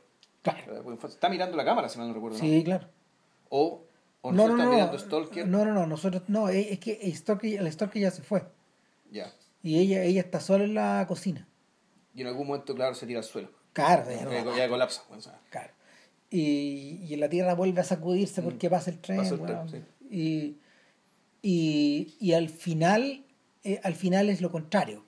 En el fondo, la gente se preguntará, dice ella, ¿por qué yo elegí En el fondo eso está sacado la hora del lobo. a una persona, ¿sí? Sí.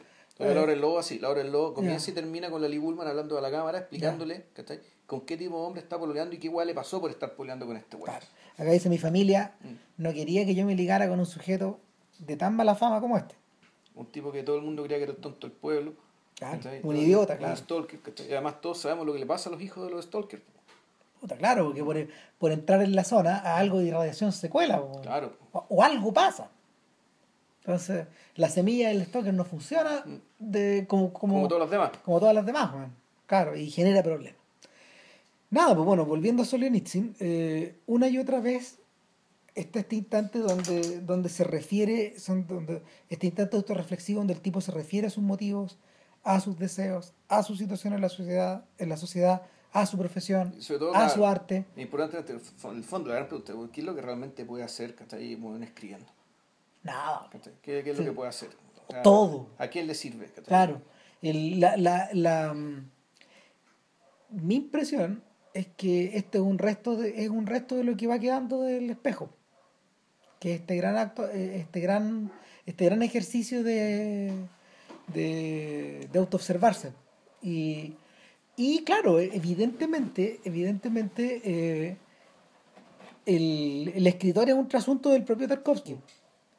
Eh, mientras más uno se entera de, de la cocina chica de Tarkovsky, más se da cuenta, o sea, más se da cuenta de, en el fondo de la cantidad de dudas que lo carcomía en este artista total, pues, weón. Eh, era, un, era un guan de mal carácter, weón. Era un guan jodido, era un guan repleto de dudas. Eh, si bien no propenso a los ataques de histeria, sí a ataques, ataques de. ¿Cómo se llama? Donde el weón se sentía desnudo ante el mundo, pues, weón. O sea. eh, y no la. Puta, digamos que no la pasaba bien viviendo, weón. O sea, Ni tampoco filmando.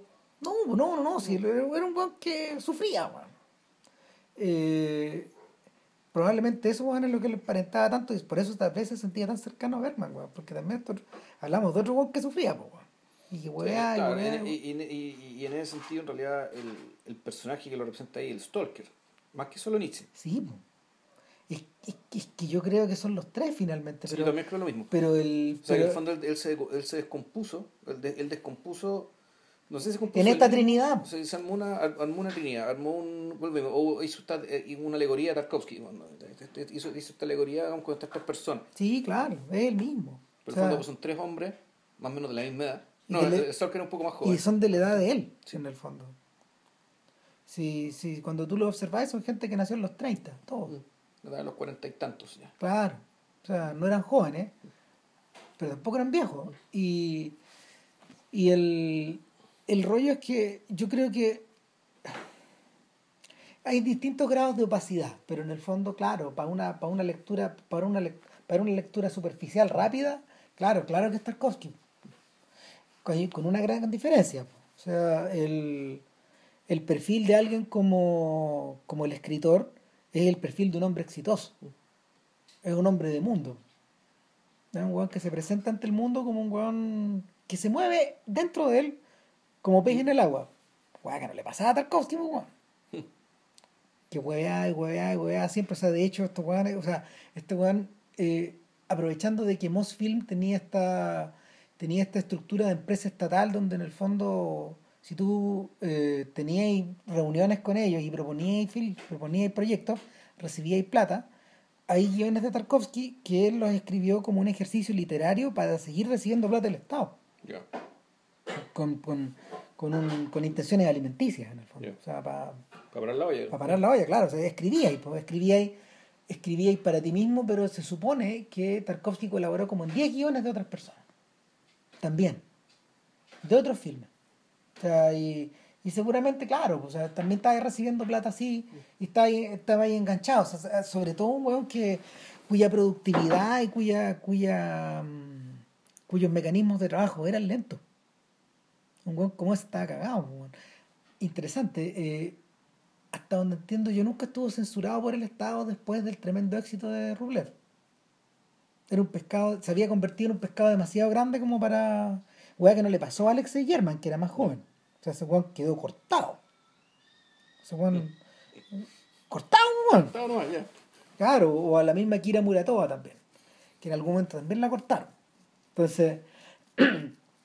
eh... claro, en cambio, en el fondo, si ganáis un premio más bueno, importante afuera, quedáis medio salvado porque. Claro, y, y todavía funciona así, pues si, si es un intocable. Se puede decir la weá que se le pare en la raja, yo pero no así este otro weón. Sverenikov. Sverenikov no, po, No, porque el weón. No. Porque digamos, la película tampoco es tan buena. No. O Cerebrenikov, no me acuerdo. Me acuerdo. Claro, o sea, fue La del estudiante. Yo no la he visto todavía, pero Vilcher la vio antes y. Y no, Svein se ve el, doble de él. Y no es de podcast. Svein se ve el doble de él. Claro. Cuando digo el doble, en volumen. En volumen, claro. espacio, digamos. El doble. Sí, claro. Eh, no, Svein se ve un artista gigantesco. Pero bueno, el... Estábamos, ah, claro, bueno, estábamos, estábamos en esta opacidad. Entonces, la primera manera de acercarse a este, a este weón, claro, eh, eh, a Stalker es a través del escritor. Porque el escritor es el que tiene los, los parlamentos más largos.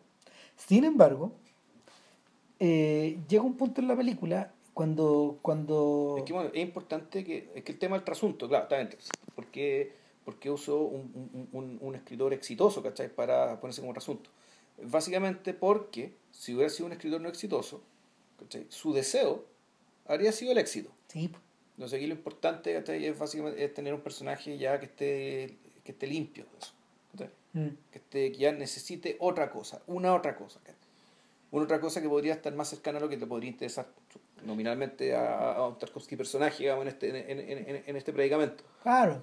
Eh, ahora, es interesante que eh, la película empieza a utilizar, esta, a utilizar estos parlamentos y a utilizar estos idas y vueltas entre los personajes como, contra, mm, como contraparte a estas caminatas que no llevan a ningún lado, solo a crear puta, estupendos, estupendos encuadres, pues, de huevones metidos en la naturaleza, de sujetos van acostados en unos, en unos follajes o en, uno, o en, unos, en unos parajes semiderruidos. Hay una toma, ¿cachai? Donde, está, donde el, el, el, escritor está acostado en escorzo.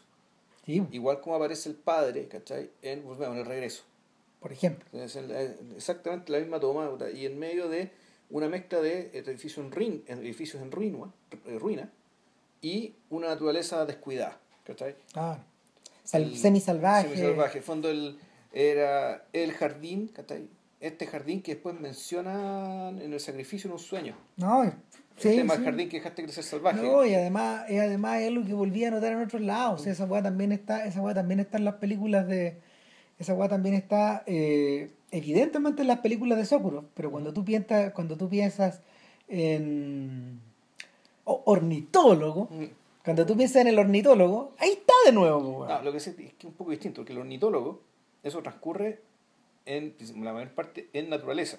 Aquí lo que estamos hablando, es- estamos hablando de... No, pero, cuan- pero llega un momento en que llegamos a este punto de la naturaleza descuidada, cuando llega esta ruina. Es un cementerio, ¿no? No, sí, no. Hay una parte que es un cementerio, pero Ya. hay otras guas que son ruinas. Ah, que es donde, donde está la pileta. Claro. Donde está la piscina y viaja Entonces, los y tú decías, ah, Stalker otra vez. Y- y- o, o, o en Tsai Ming Liang. Hay una película que tú no has visto que se llama Straw Dogs. Ya. Y, Stray Dogs, perdón, los perros callejeros. Los Straw Dogs es perros de baja. Claro, no, Ya. en, en Stray Dogs, eh, en Stray Dogs penetramos en un edificio que está así. Tarkovskizado.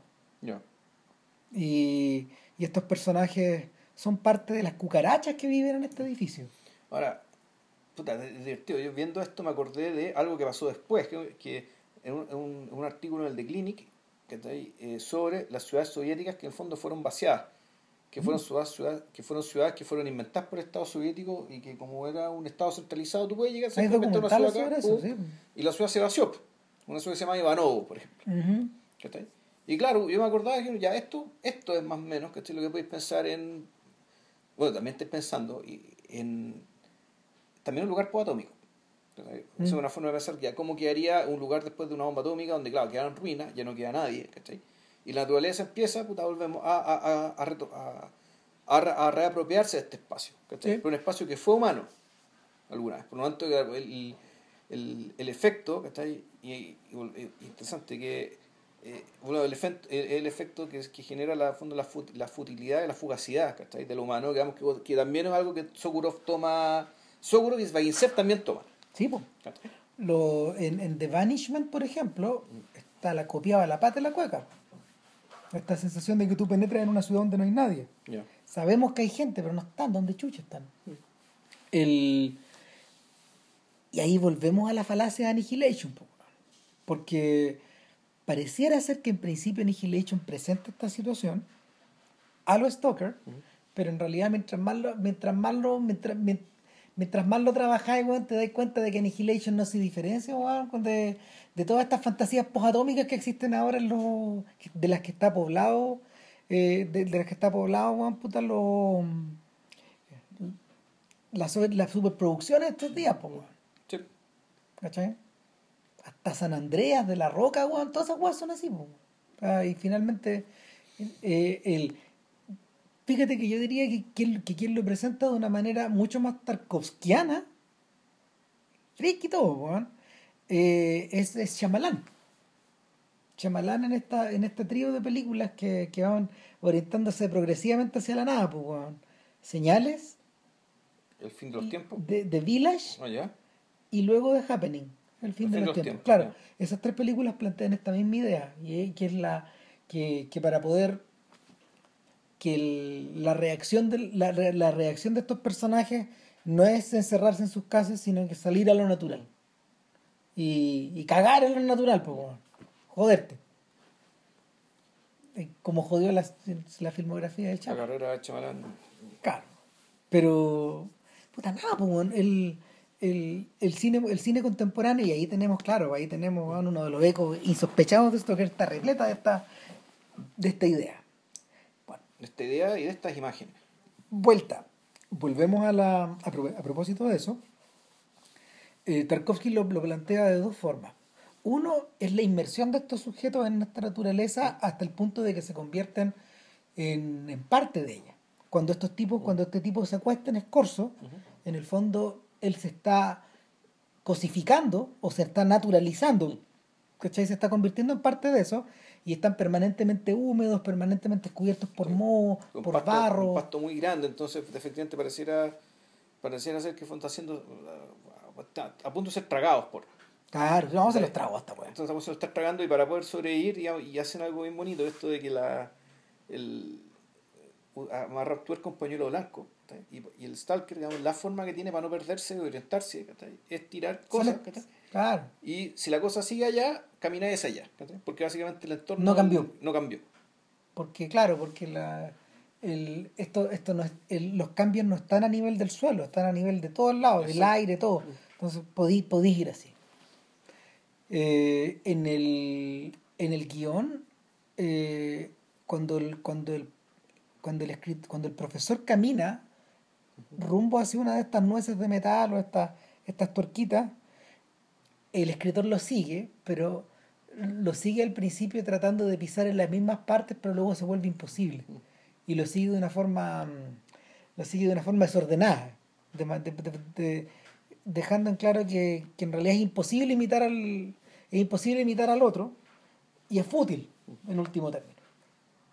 Y pero esa es una manera de filmar la weá. Lo segundo, lo segundo es que Tarkovsky inteligentísimamente, y esto también está en el guion, eh, va generando unidades, unidades de lugares.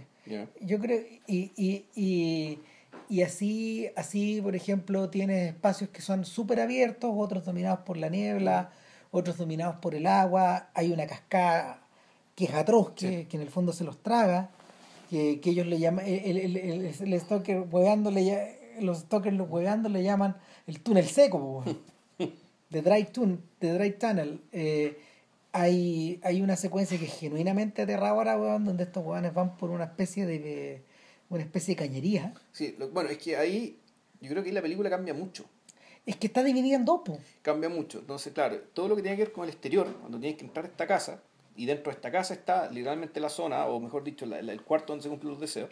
Entonces, todo esto que se aplica respecto de, de Chernobyl y los grandes helechos y los grandes y, y, los grandes y, el gran pasto esta naturaleza salvaje y que se está que está reconquistando un espacio que se le fue quitado. Eh, todo eso pasa afuera. Cuando entran eh, yo creo que la película cambia y creo que la película se resiente un poco. Eh... porque ¿por qué? porque los espacios los, porque, porque los, los, espacios ya no son tan elocuentes por sí mismos, se les tienes que atribuir cosas ¿cachai? a partir del diálogo. Por ejemplo, el túnel de carne, que creo así se llama, que es el túnel este donde... Eh, no, el, se llama la moledora de carne. La moledora de carne. Claro, y que es un túnel, y donde, claro, ahí, tú, puedes, pensar esto, este túnel tiene un poco... Parecía ser que estuviera dentro de un cuerpo humano. O sea, eh, pero la, moledora de carne es el túnel más la otra pieza.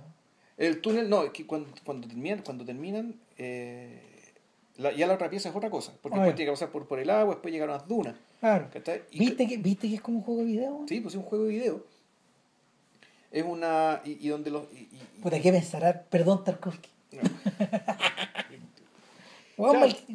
y estos settings, ¿cachai? Pero son settings que. Eh, cuya.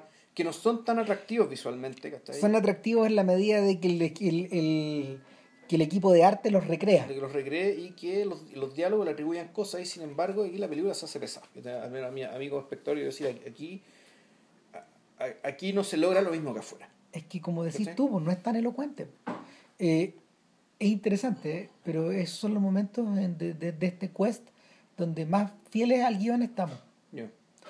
Porque en los otros instantes, en el instante donde está en el afuera, Tarkovsky intercala unos poemas, por ejemplo. No estoy seguro si es un poema de su viejo, pero hay, hay, dos, hay dos poetas que están acreditados.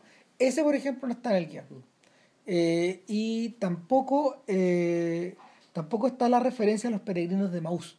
No, y ojo, además que la, la locución, eh, esa, esa, es, la aparición de los poetas tampoco está, no está enunciada.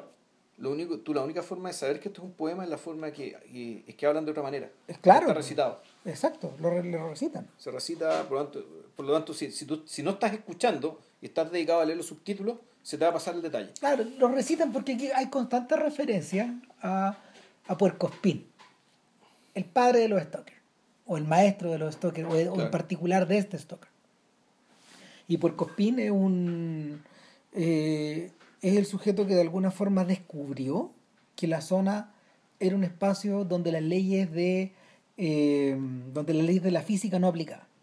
Sí, era, era, era Alexander Herzen el que decía que había dos tipos de intelectuales, porque esto lo copió Isaiah Berlin, el espín y la zorra, y el mm. zorro, donde el porcoespín eh, y, y, Alexander Herzen, si es que era él y algún puta rusófilo que sepa estas cosas nos podrá corregir, eh, Alexander Herzen, que era un intelectual ruso, le había dos tipos de intelectuales, está el puercoespín y está el zorro. Mm. El puercoespín es aquel es aquel intelectual que sabe una sola gran cosa y esa sola gran cosa irradia hacia todo lo demás. No una, forma, no una mala forma de describir este puerco espín. Y en cambio el zorro es aquel intelectual que en realidad sabe muchas cosas, eh, sabe muchas cosas distintas, pero que todas esas cosas distintas en el fondo no tienen tanto valor ni tanto peso como esa una sola gran cosa. ¿cachai? Bueno, podría decir, ya, el, el puerco espín máximo es Santo Tomás de Aquino, por ejemplo. ¿cachai? O sea, aquel que ancla todo el pensamiento sobre una gran verdad y una gran estructura de verdad y ahí boom irradia.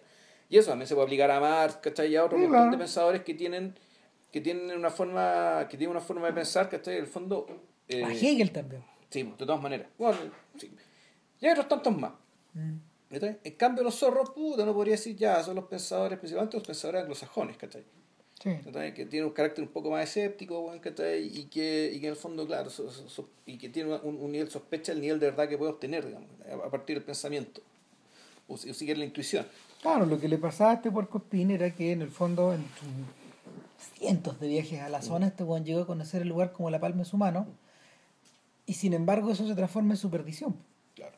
Porque esta manera tan sencilla de volver, de, de, volver al lugar, esta, esta facilidad para volver al lugar, para dejar claves, para educar a otros stalkers, para, para mm, ir dando cuenta de, de, estas idas y estas vueltas, eh, obró en su favor trágicamente cuando él quiso ir a pedir algo a la zona por su hermano. Y, y aquí las traducciones difieren, pero lo que... Sí, lo que yo tenía que era el hermano porque Espín el que se había perdido. Sí, pues, no, no, no, es el Espín el que se perdió. Y, y, el Espín llega y, y, pide por su hermano y en el guion, dicen que en el guion vuelve con un maletín de dinero, eso le dio a la zona. Repleto de dinero. Eh, en la, película, en la película refieren a que cuando volvió, este Juan se dio cuenta que era inmensamente millonario. El mismo Porco El mismo Porco Y a los pocos días el Porco llegó y se colgó. Y, y eso es lo que le pasó a los templarios. Está claro. fueron a Salto Sepulcro, Claro que ellos no se colgaron. se apropiaron de Europa durante dos siglos, que lo hicieron recagar. Fue más, fue más lenta la muerte, pero, pero... Pero lo que interesante, lo que está detrás, lo, lo, interesante es que Stalker, por lo tanto, es un huérfano. Sí, y, y, y vive... Es huérfano, es decir... Vive agobiado por la idea de que le pase lo mismo, weón. Claro, pero el fondo un huérfano, el fondo no es un sacerdote católico. Pues el sacerdote católico tiene la Santa, a, la, a la Santa Madre Iglesia Católica detrás. Para apoyarlo, respaldarlo, para apoyarlo también, ¿cachai? pero no está solo. ¿Será por eso que en el fondo, después de despertar de su sueño, donde observa un perro negro eh, que viene hacia él y que luego se sale de la zona con él? Lo que pasa es que, claro, en, el, en, este el, sepia, el perro negro puta, parece una pesadilla, parece un temor. Y una imagen súper icónica, es una imagen poderosísima del tipo, del tipo acostado en sepia, en un charco seco, en y un lugar perro se acerca hasta él y se acuesta al lado de él. Y, y, se acuesta al lado de él, y es claro, es claramente una presencia amenazante no que el perro le vaya a hacer algo, sino que tú decís, bueno, esto es, esto es el terror, el temor, la inseguridad total, que incluso la sospecha que el, es con la sospecha de que la, tierra que está bajo él, digamos, se va a abrir, o se lo va a tragar, ¿cachai? Es una cuestión realmente aterradora. Pero el weón despierta de eso. Y el perro está acostado en colores, ¿cachai? Porque está, el color está echado el chancho, weón, que está ahí al lado de la piscina. Y, este weón empieza a citar eh, el Evangelio. Mm.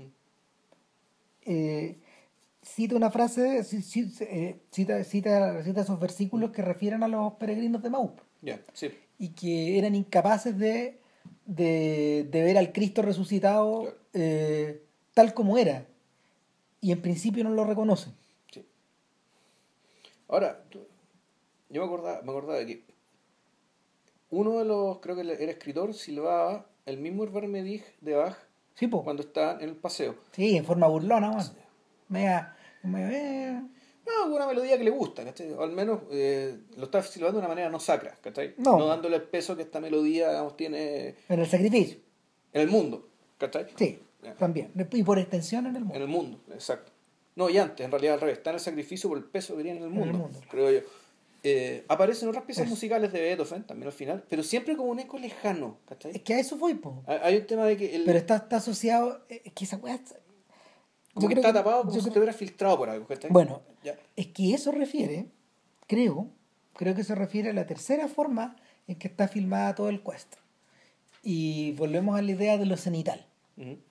Y eh, por primera vez eh, Tarkovsky eh, en, en el- en la secuencia del sueño, en sepia, va mostrando los contenidos que hay en un estuario.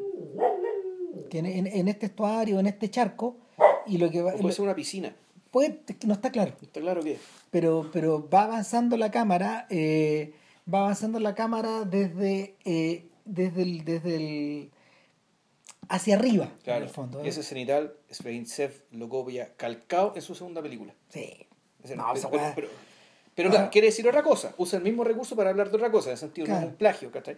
Pero la mano del maestro se ve Sí, inmediato. claro. o sea, ¿Qué es lo- ¿Cuáles son los contenidos que tú ves? Jeringas, eh, pistolas creo que hay. Naipes. pistolas, naipes, un- la, fi- la figura, la figura de un sagrado corazón, eh, la imagen de un sagrado corazón, perdón, el, eh, trozos de diario, m- diversas monedas distintas, eh, elementos de metal como, no sé, resortes.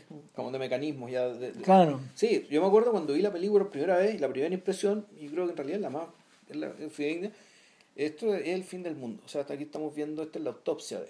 Sí, claro. Es lo que es lo, es lo que va a quedar, ¿cachai? Cuando ya cuando ninguno de nosotros esté aquí, ¿cachai? Van a estar las cosas, ¿cachai? Pero van a estar estas cosas muertas, no muertas como si estuvieran dentro de un museo, tema que nosotros también hablamos No, en algún no, momento, sino son cadáveres. van, van a ser, o mejor dicho, Geológicas. son los son van a ser nuestro cadáver, ¿cachai? O sea, Candidata, candidata a hacer ruinas geológicas. el, el cadáver de la humanidad, ¿cachai? Una vez que los cuerpos se descompongan, ¿cachai? el cadáver de la humanidad van a ser estos objetos, Sí. El- ahora, esa imagen, es- esa imagen regresa en el sacrificio. Sí, Y pero aparecen más imágenes también. y está presente de, de, de algunas formas en nostalgia. De otra manera, Mm. También. el cadáver de la catedral con esa dacha al medio Sí. es eso también. Y eso y otras cosas, pero también es otras eso. cosas principalmente, pero, pero pero- también es eso. Sin embargo, sin embargo, el, la manera de filmar esta, este plano longitudinal, eh, este traveling cenital, eh, que asciende, no que desciende, eh, es raro, porque si descendiera sería como un río, en el fondo, que va corriendo hacia abajo. En cambio, esto va ascendiendo, de alguna manera. Vamos mostrando, vamos mostrando imágenes. Es que decir hacia arriba es raro, pero como que las imágenes van desa- aparecen en la, en- en la parte inferior de la pantalla y desaparecen en la parte, En la parte superior. superior. Y claro, pues esa es la tercera, ese es el tercer elemento que, que con el que con el que Tarkovsky eh, muestra la zona.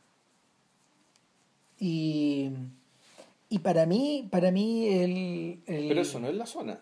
Eso es un sueño, esos son sueños. O son las imágenes que se le vienen a ellos en la cabeza. claro, pero, que pero- en la zona ellos ven el mundo en colores, pero sus pensamientos siguen estando en sepia.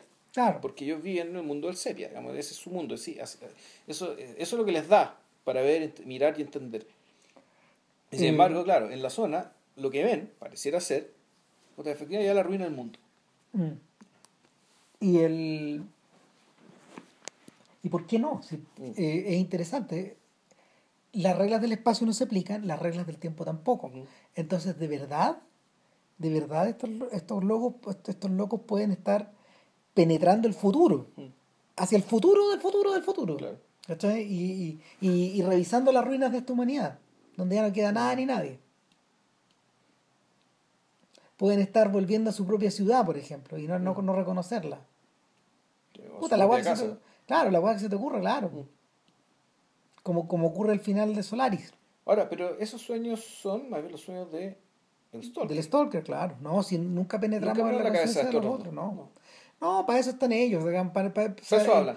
El primer momento, de hecho, donde, donde el profesor deja de ser tan opaco es cuando este weón está penetrando en la moledora de carne y el weón le dice, no puedo seguir, weón. No, porque... ¿Pero por qué no? No, puta, lo que pasa es que tú nos levantaste y nos dijiste que nos acercáramos a una parte, pero yo creí que íbamos a seguir en la misma zona, en el mismo lugar, y se me olvidó traer mi mochila. Me tengo que devolver. Cagó todo, me tengo que devolver. Pero no, me devuelvo, weón. Y se devuelve, se devuelve este weón. Con riesgo de perderse la cuestión. No, claro. Y pasa algo interesante.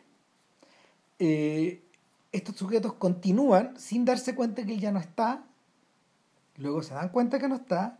Con grandísimo Mm. esfuerzo logran llegar a algún lugar.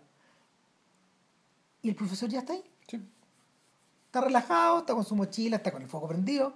Es como si hubieran vuelto a la misma parte o si estuvieran en otra, no da lo mismo. Claro, tú lo, que, lo primero que piensas, bueno, la zona lo junto. Claro, po. Y, y refiere, y refiere a, a algo que hace muy feliz al Stalker después, y es es la idea de que puta, pareciera ser que a la zona les gusta este par de huevones. No los castiga, no los pierde, no los muele. Eh, de hecho, eh, en el instante en que el escritor saca el fósforo más chico, o el más largo, no me Claro. acuerdo, ahí hay una diferencia en la traducción, pero da lo mismo, eh, y se tiene que ir en la, en la vanguardia, Y como el primero que saca nunca te queda claro si es que puta, se lo cagaron. se po, lo cagaron, pues claro. Claro, eh, el, el, el- el escritor weón, tendría que haber tendría que haber sido liquidado weón, en la moladora de carne y no le pasa nada, weón. No le pasa ni una weá. Entonces, el Stalker dice, weón, puta, vamos bien, pues, weón. No, y eso es una persona excepcional. O sea, me dije, ¿qué, qué, qué chucha habrá pasado antes aquí, weón? O a qué huevones ha llevado, weón. Claro.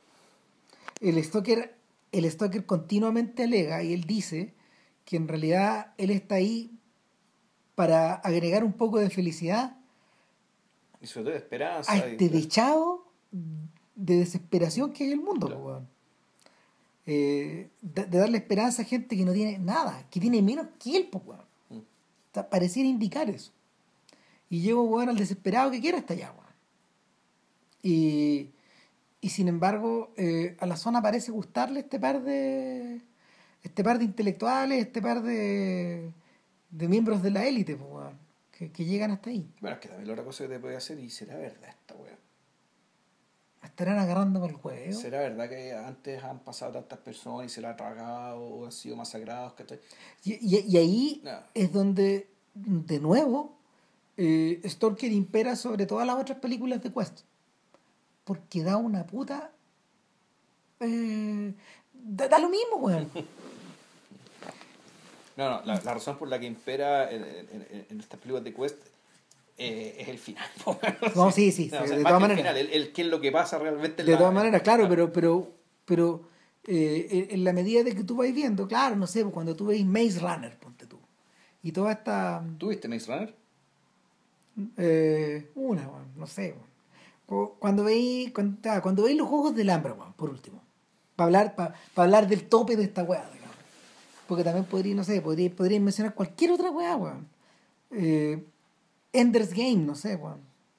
Eh, el objeto, el objeto de, de la búsqueda está tan determinado que esta es una, esta es una de las maldiciones también que echó el mundo, weón, la pobre señor de los anillos, pues, weón, porque también el objeto, el objeto que buscan está est- extremadamente determinado.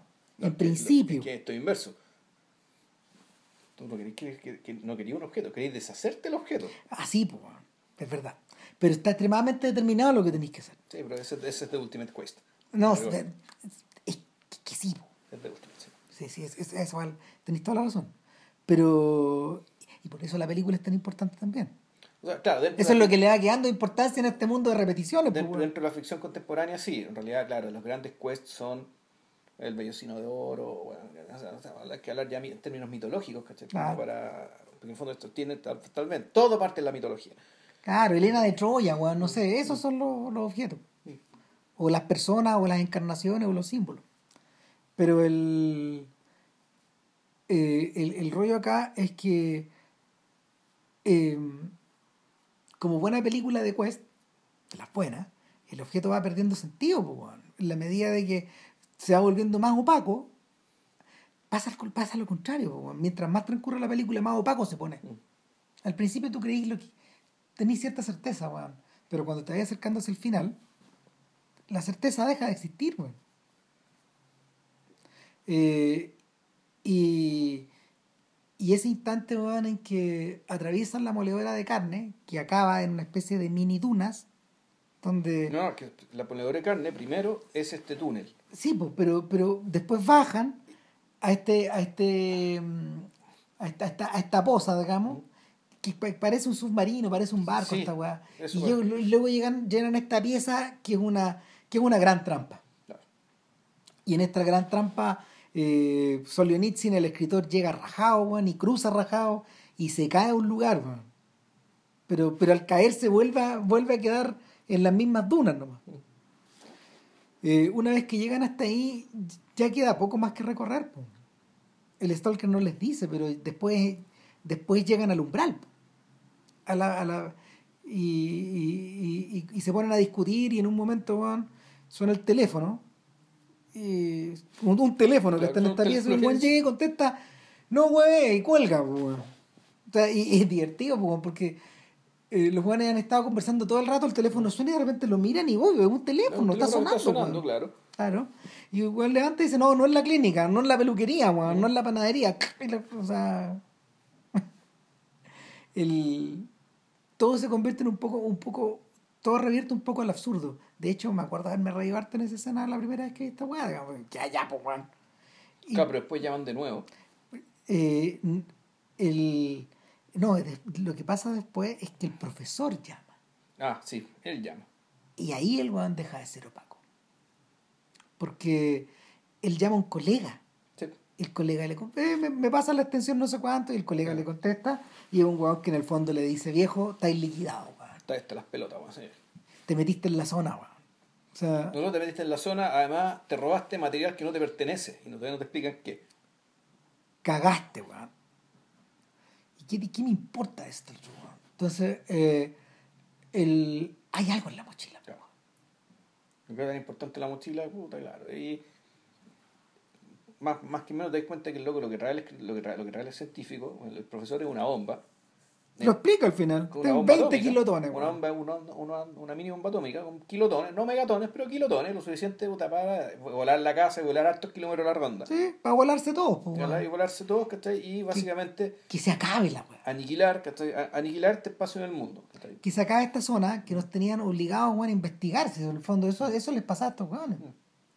Probablemente eso es lo que hacen en el tren, ir y volver. Claro, que se acabe la zona, pero sobre todo, claro, que se acabe la religión. Sí. Es eso, es el sueño de tanta gente, de, de Richard Dawkins, digamos, y. ¿Cómo se llama este? Christopher Hitchens y otra, otra gente que cree que, que ojalá que desearía, ¿cachai? ojalá, bueno, pues, ojalá que se pudiera meter toda la religión dentro de un lugar, Claro. meterle una bomba atómica y hacerla recagar, ¿cachai? y que puta, todo el mundo viva sin religión. Eh, que se acabe esta charlatanería, weón. En el fondo, Mm. en el fondo, pareciera ser que a eso entró nuestro, nuestro profesor. Y, y al mismo tiempo, para aniquilar el propósito de sus investigaciones o su Mm. carrera, o, eh, es, es- una misión suicida, pero al mismo tiempo es una misión herética. O sea, puta, es un- Es raro que, es raro que el, o sea, esto es lo que pasó con la guerra de las cristiadas, ¿cachai? Sí. O sea, esto no, no es la primera vez que ocurre. Pero es, inter- es interesante que eh, Tarkovsky esté asimilando al profesor a- al profesor y a su ciencia a una especie de acercamiento puta, científico a esta religión de la zona. pues. O sea, en el fondo, el, el- Ellos son los custodios de esta weá también.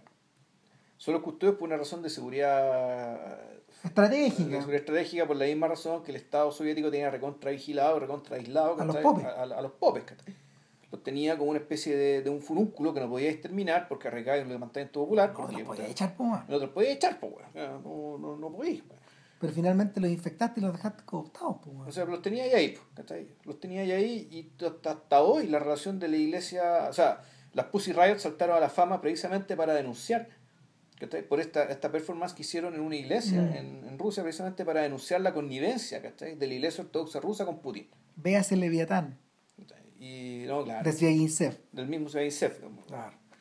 Eh, película por lo demás de la que por lo demás ya hablamos. Sí.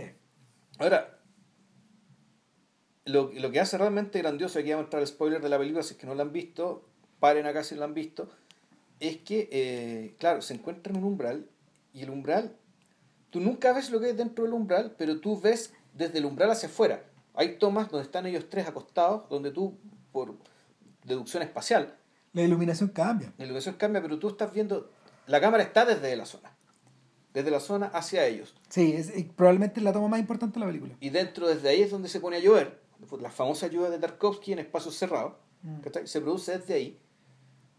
Pero, por alguna razón, para los dos personajes, para los dos visitantes, porque el Stalker no va a la zona de ninguna manera, a la pieza de ninguna manera, para los dos visitantes, el hecho de que en el fondo lo que se enfrentan es una pieza vacía, les cambia todo.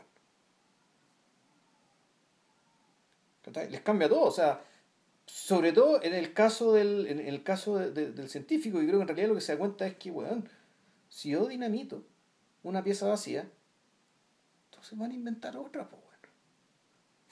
Eso es todo, weón, ¿cachai? Y el- y el- Porque de piezas vacías el mundo está lleno, weón. Y el, y el weón, acto seguido, empieza a desarmar la bomba y la tira al agua. Cago todo. Eso esta weá no tiene sentido. Entonces, esto es indestructible. Porque es todo, no, porque es nada. Sí. Es nada. Y tú contra la nada no le puedes hacer nada, weón. en el caso de en el caso del escritor eh, es la futilidad la futilidad de entrar ahí no te va a dar gusto a Stalker no eh, en el fondo termina de convencerse de una weá que de una suerte de ficción que la había ido construyendo paso a paso. Y es que no no tenía no tenía sentido preguntar nada. Para, para regresar y, o tenerlo todo o perderlo todo. Ah, Claro, de a poco se dando cuenta de que, ya, volvemos,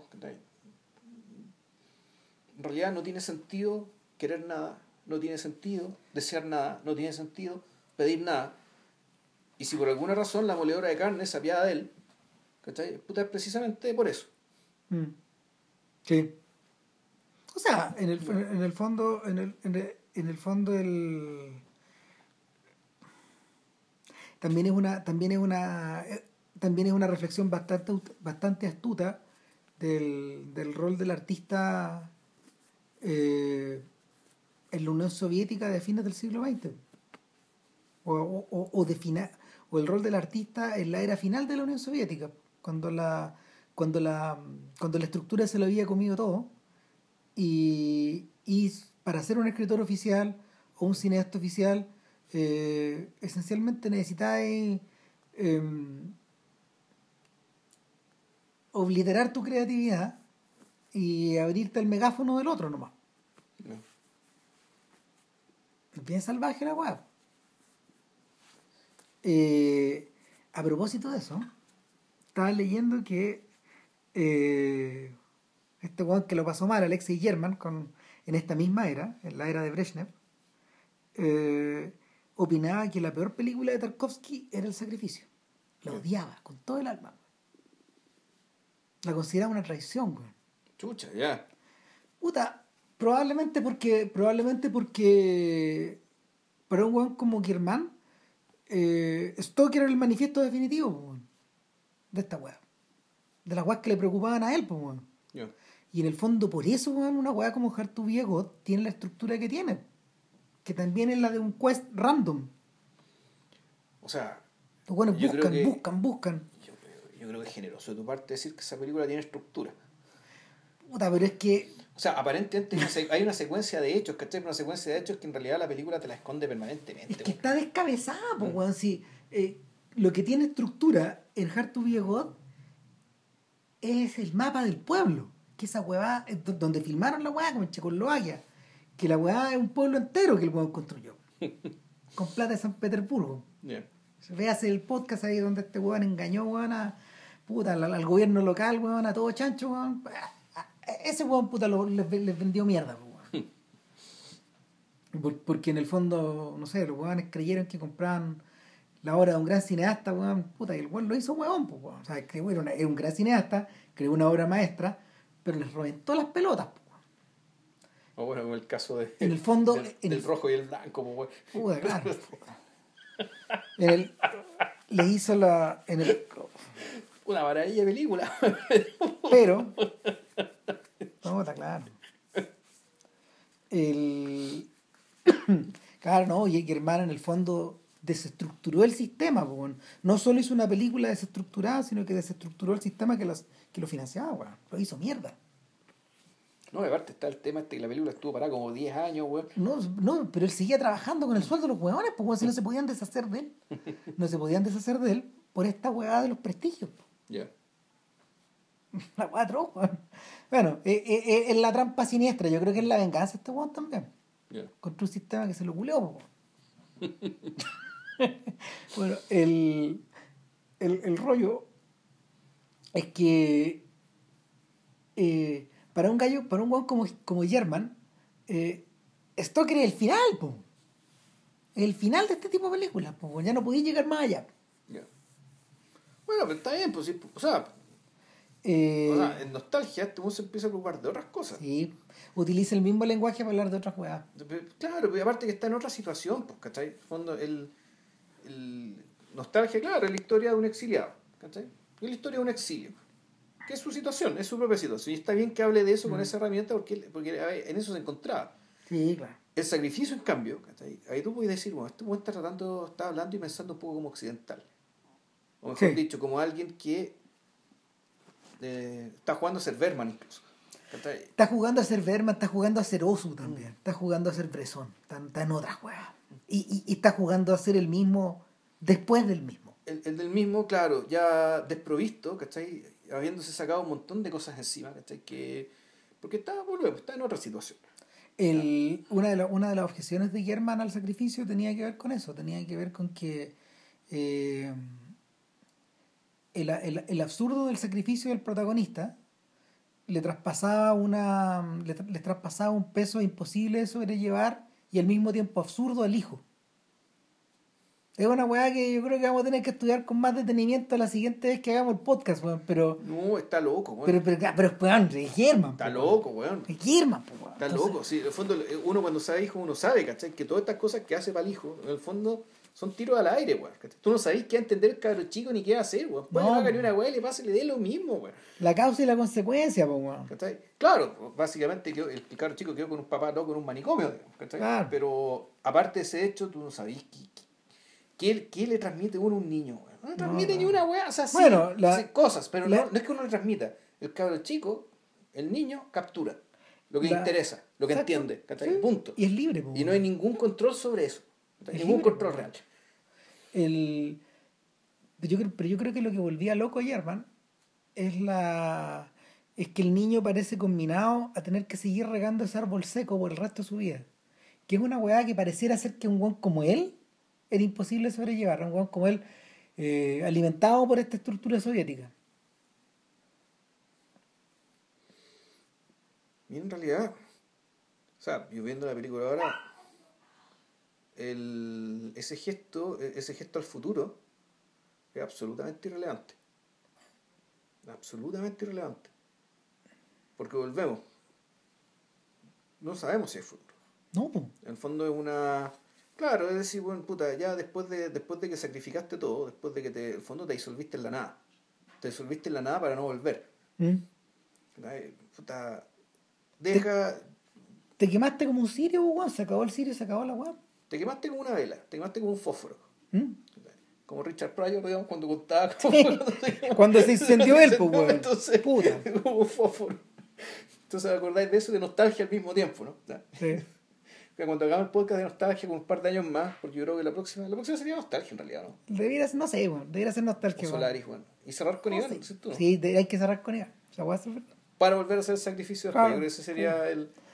Suponiendo que, claro, que el podcast aguante estos cuatro años que nos quedarían. Puta, ya. Y el. Entonces, nada, po. tenemos, tenemos a estos huevones Porque ese sería el penúltimo podcast. Y dale con la. Ya. Pe- pe- eh, el. Como se llama, tenemos a estos huevones enfrentados a esta pieza vacía. Y lo interesante es que esta mirada desde la zona Desde la pieza. es la segunda vez que la película la, la, la intercala, porque antes hemos tenido hemos tenido al pelotudo de Solionitsin caminando, weón. Caminando sin haber tirado ni una huevada, weón.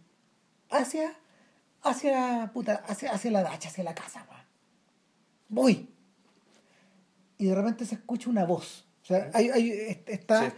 está el plano de la espalda caminando Claro.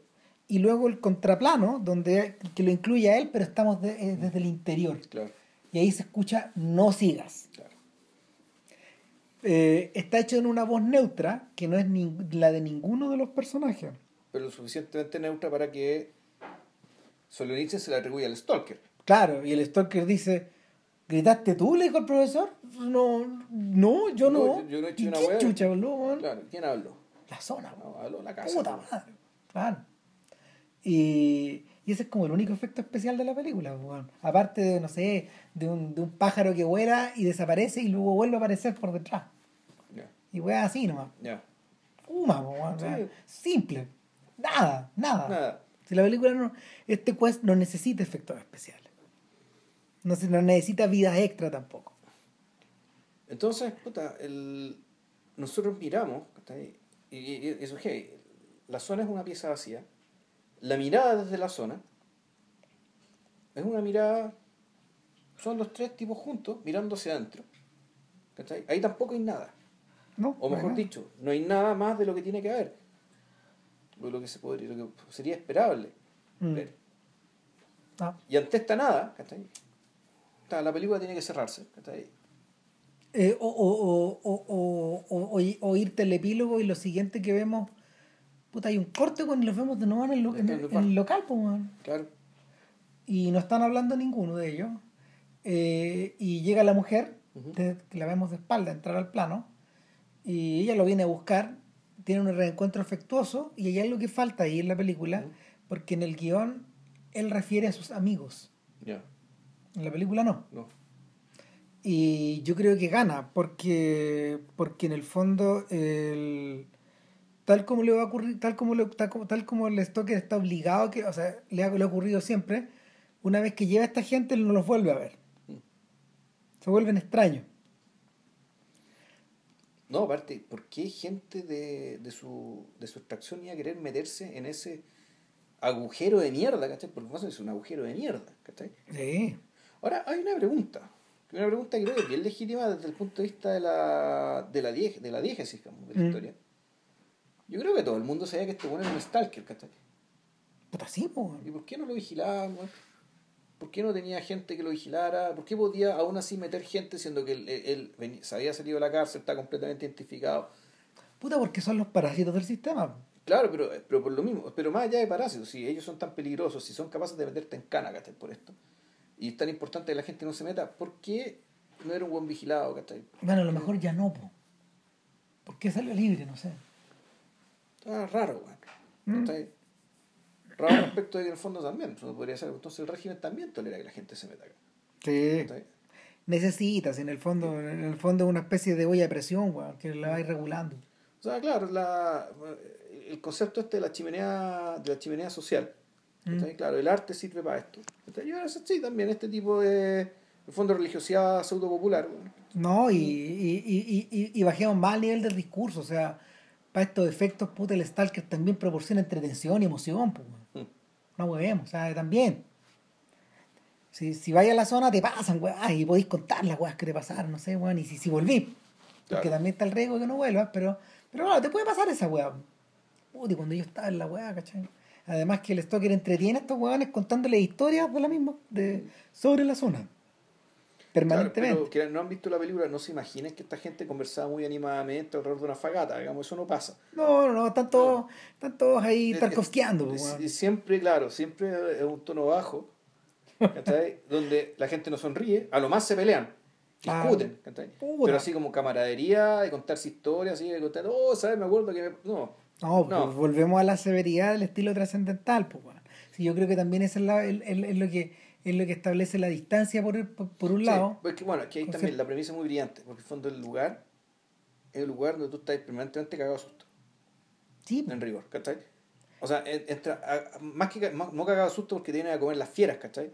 Sino que realmente un lugar donde hay que estar permanentemente atento, donde tú sabes que pasan cosas malas, pero las cosas malas no te van a pasar, ¿cachai? Eh, porque volvamos, te van a comer una fiera o algo, sino porque te puedes perder. Por lo tanto, el ánimo siempre es un ánimo medio así como de de, de gente que camina, digamos, que está a ser fusilado, gente que está en, en- proceso de... en- en- eh, dirigiéndose hacia algo malo. Bueno, el- no es distinto el ánimo que lleva weón, al Capitán América weón, y, a, y a, su, a su Sancho Panza weón, en Easy Rider.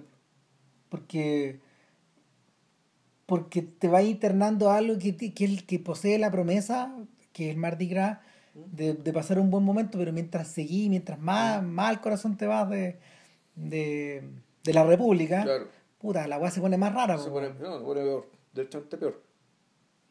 Eh, ahora bien, la señora se lleva este stalker, weón, lo saca del copete, weón, y, o de la posibilidad de emborracharse con estos weones. Se lo lleva a la casa y, y, y se van acompañados por la niña, que ahí la vemos que tiene muletas. Claro. Pareciera ser que no tiene piernas o que tiene No, si las tiene piernas piernas, inutilizadas. Pero claro, eh, no, no es capaz de caminar. Y, y el perro que los va siguiendo. Claro, el perro volvió, pues, weón. El perro volvió, pero. Ahí tengo, ahí no me acuerdo, pero cuando en algún momento esta niña la llevan en brazos Es que ahí hay un corte y pasamos al color. al color. Pum, efectivamente. ¿cachai? Y ese es un plano importante, weón, porque eh, el Stacker va volviendo a casa y lo que va volviendo a casa es una familia completa, con perro incluido, Con, con perro, un nuevo miembro de la familia, pues. Claro. Van estos, van estos cuatro huevones bajando weón, una cuesta. Y, y está descrita en un plano que es muy elegante, muy bello, donde vamos siguiendo el rostro del niño, de la niña, La niña. y lo vamos siguiendo en perfil. Como- perfil, como de la misma manera como veíamos el Stalker, ¿cachai? Cuando iba en el carro, claro, hacia adentro. claro, pero, Pero, eso- en blanco y negro. Pero en este caso, en este caso es más severo todavía porque está, está al centro del plano eh, y, y está, está, está filmado como estos perfiles renacentistas Sí. que le gustaban tanto a Tarkovsky. Exacto. De la Eh, manteña, esa gente. Exacto, exacto. Y, y luego el plano se abre. Perdón, de la Francesca y Manteña. Exacto. Y el, y el y la, la- y la cámara se va alejando lentamente, sigue el movimiento sin cortar, y, y ellos van girando y bajan esta cuesta. ¿Cachai? Claro. Entonces, ahora, para un lector atento, con esta escena debería bastar. Con esta escena debería terminar la película, Debería por ejemplo. la película. Pero parece que Tarkovsky dijo, no, aquí hay que explicar, esto hay que explicárselo a los hueones, ¿cachai? Entonces vamos a, vamos, vamos, vamos a mostrar Espérate, perdón. Con esta escena termina la idea rusa, el documental de la idea rusa, po. Ah, el documental que tenéis tú con subtítulos, que no puede consistir los subtítulos, la puta madre. Claro. Bueno, claro, pues, el, el- el- el documental no puede seguir después de esta escena. Ya. Porque el weón que la hizo así, la, la considera así de grande, ¿cachai? Ahí termina esta weá, se acabó esta weá. Y sin embargo, Stalker continúa en, en el regreso a casa y ahí vuelve al sepia. Claro. Y está este diálogo entre el hombre y la mujer. Eh, y en el fondo está que ella lo termina cogiendo De que él se, va, él se va a dormir y cuando él está durmiendo, la mujer explica a cámara, explica, explica la cámara, como ya, como ya To- todo lo que ya detallamos. dijimos. Pero mientras este weón está durmiendo, y ahí viene la escena final que también es muy famosa, pero respecto de lo que ya dijimos es absolutamente redundante. Sí. Que es la escena en que la niña, en colores, la niña está despierta, acostada, con la, con la cara recostada sobre una mesa y haciendo, en fondo, una ah, con telepatía, moviendo los vasos de vidrio que están en la mesa como si fuera una carrera. y con, señal, con cierta señal de aburrimiento también, como de Claro.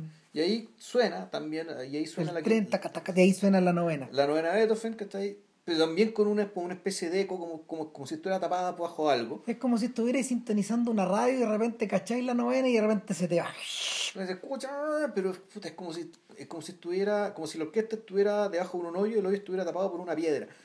Y ahí Sí. suena, sue- suena, suena esto en colores y se caen los vidrios a la mesa y la película se acaba. De ahí la película se acaba. Ahora, ¿por qué creemos que esto es redundante? Porque el hecho de que la hija, la hija inválida del Stalker vivía el mundo vigil o vivía el mundo de los nuestros tal cual el Stalker veía en la zona, es decir, veía el mundo en colores, ¿cachai? Eso ya te queda absolutamente claro con, con, con esta con este plano, con el, con el plano secuencia, digamos, de la, de la hija de, de, de perfil. Claro. ¿ya? Eso estaba claro ahí, y, desde, desde esa perspectiva la película ya debe haberse acabado ahí, ¿cachai? pero era necesario también contar lo otro. ¿cachai? Aunque uno podría pensar que la película se puede haber acabado ahí también. Sí. Yo creo que es un gesto que a mí me hizo acordar el espejo. Eh, eh, el- esta escena donde estos donde, donde hay personajes que están solos, digamos, en relación con el, con el con su ambiente. Además es un gesto hacia el otro, porque la niña hasta ese momento no ha sido un personaje relevante en esta historia y sin embargo hay constantes referencias a ella dentro de la historia. Claro, no, la hija es, una maldición, en rigor. Ella es una maldición, o algo así. Y sin embargo, claro, el, la forma de decirte de que ella, eh, de que ella es un, realmente es un otro, y es un otro, es un otro absoluto. Ella es, ella, ella ve el mundo de otra manera ella no necesita ir a la zona para ver el mundo como lo ve el Stalker. Claro, eh, te, lo, te, lo, te, lo, muestran de una manera tan económica como es puta, una toma de perfil en colores. Y por eso es que, claro, Ram dice, se explica por qué la idea rusa termina con, esa, con ese plano, porque ese plano efectivamente, y la película debe haber sacado ahí. Claro, es capital. El es un gesto, es un gesto igual de simple que el, que largo plano secuencia del sacrificio. Que.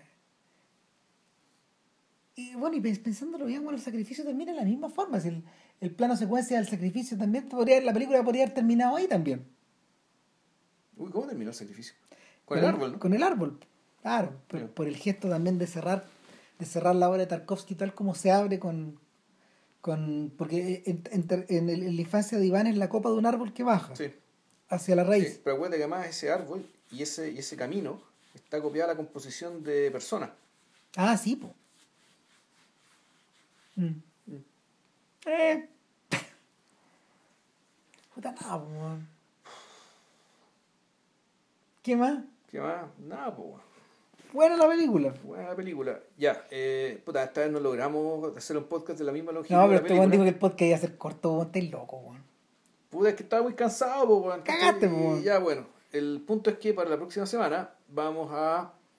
Que no parezca, esto no es humor negro, esto no es, no estamos riendo de esto, pero en el fondo, puta, el, el cagazo que está en Argentina en este momento, ¿cachai? Puta, nos hizo recordar una obra maestra que. Que, que predijo. Que predijo una la crisis anterior a esta, la gran crisis anterior a esta, que fue Nueve Reinas. Pero que sigue siendo válido para la actual. O sea, para la actual y para cualquiera, para cualquier época y para cualquier país que en el fondo esté, eh, que esté al filo del abismo, porque el tejido social en cierto sentido está roto. Ahora, de eso vamos a hablar en, la, en, el próximo podcast, pero vamos a hablar como Fabián Belinsky lamentablemente se murió y solamente alcanzó a filmar dos películas como director. Tragedia, man. Puta, tragedia. Eh, bueno, es una tragedia inconmensurable, ¿cachai? O sea, ¿cuánto filete puede haber hecho este cristiano, weón, de los años por venir, weón? Eh, vamos entonces a hablar de las dos películas que alcanzó a hacer eh, Bilinski, que está ahí, el Nueve Reinas y el Aura. Y no. Ambas con Ricardo Darín y bueno, y una en entorno urbano, otra en entorno rural. Ahí vamos a empezar a hablar de por qué estas dos películas. O sea, qué, qué tienen, qué tienen y qué no tienen. Así que eso. Que estén muy bien. Chao. Y cuídense mucho.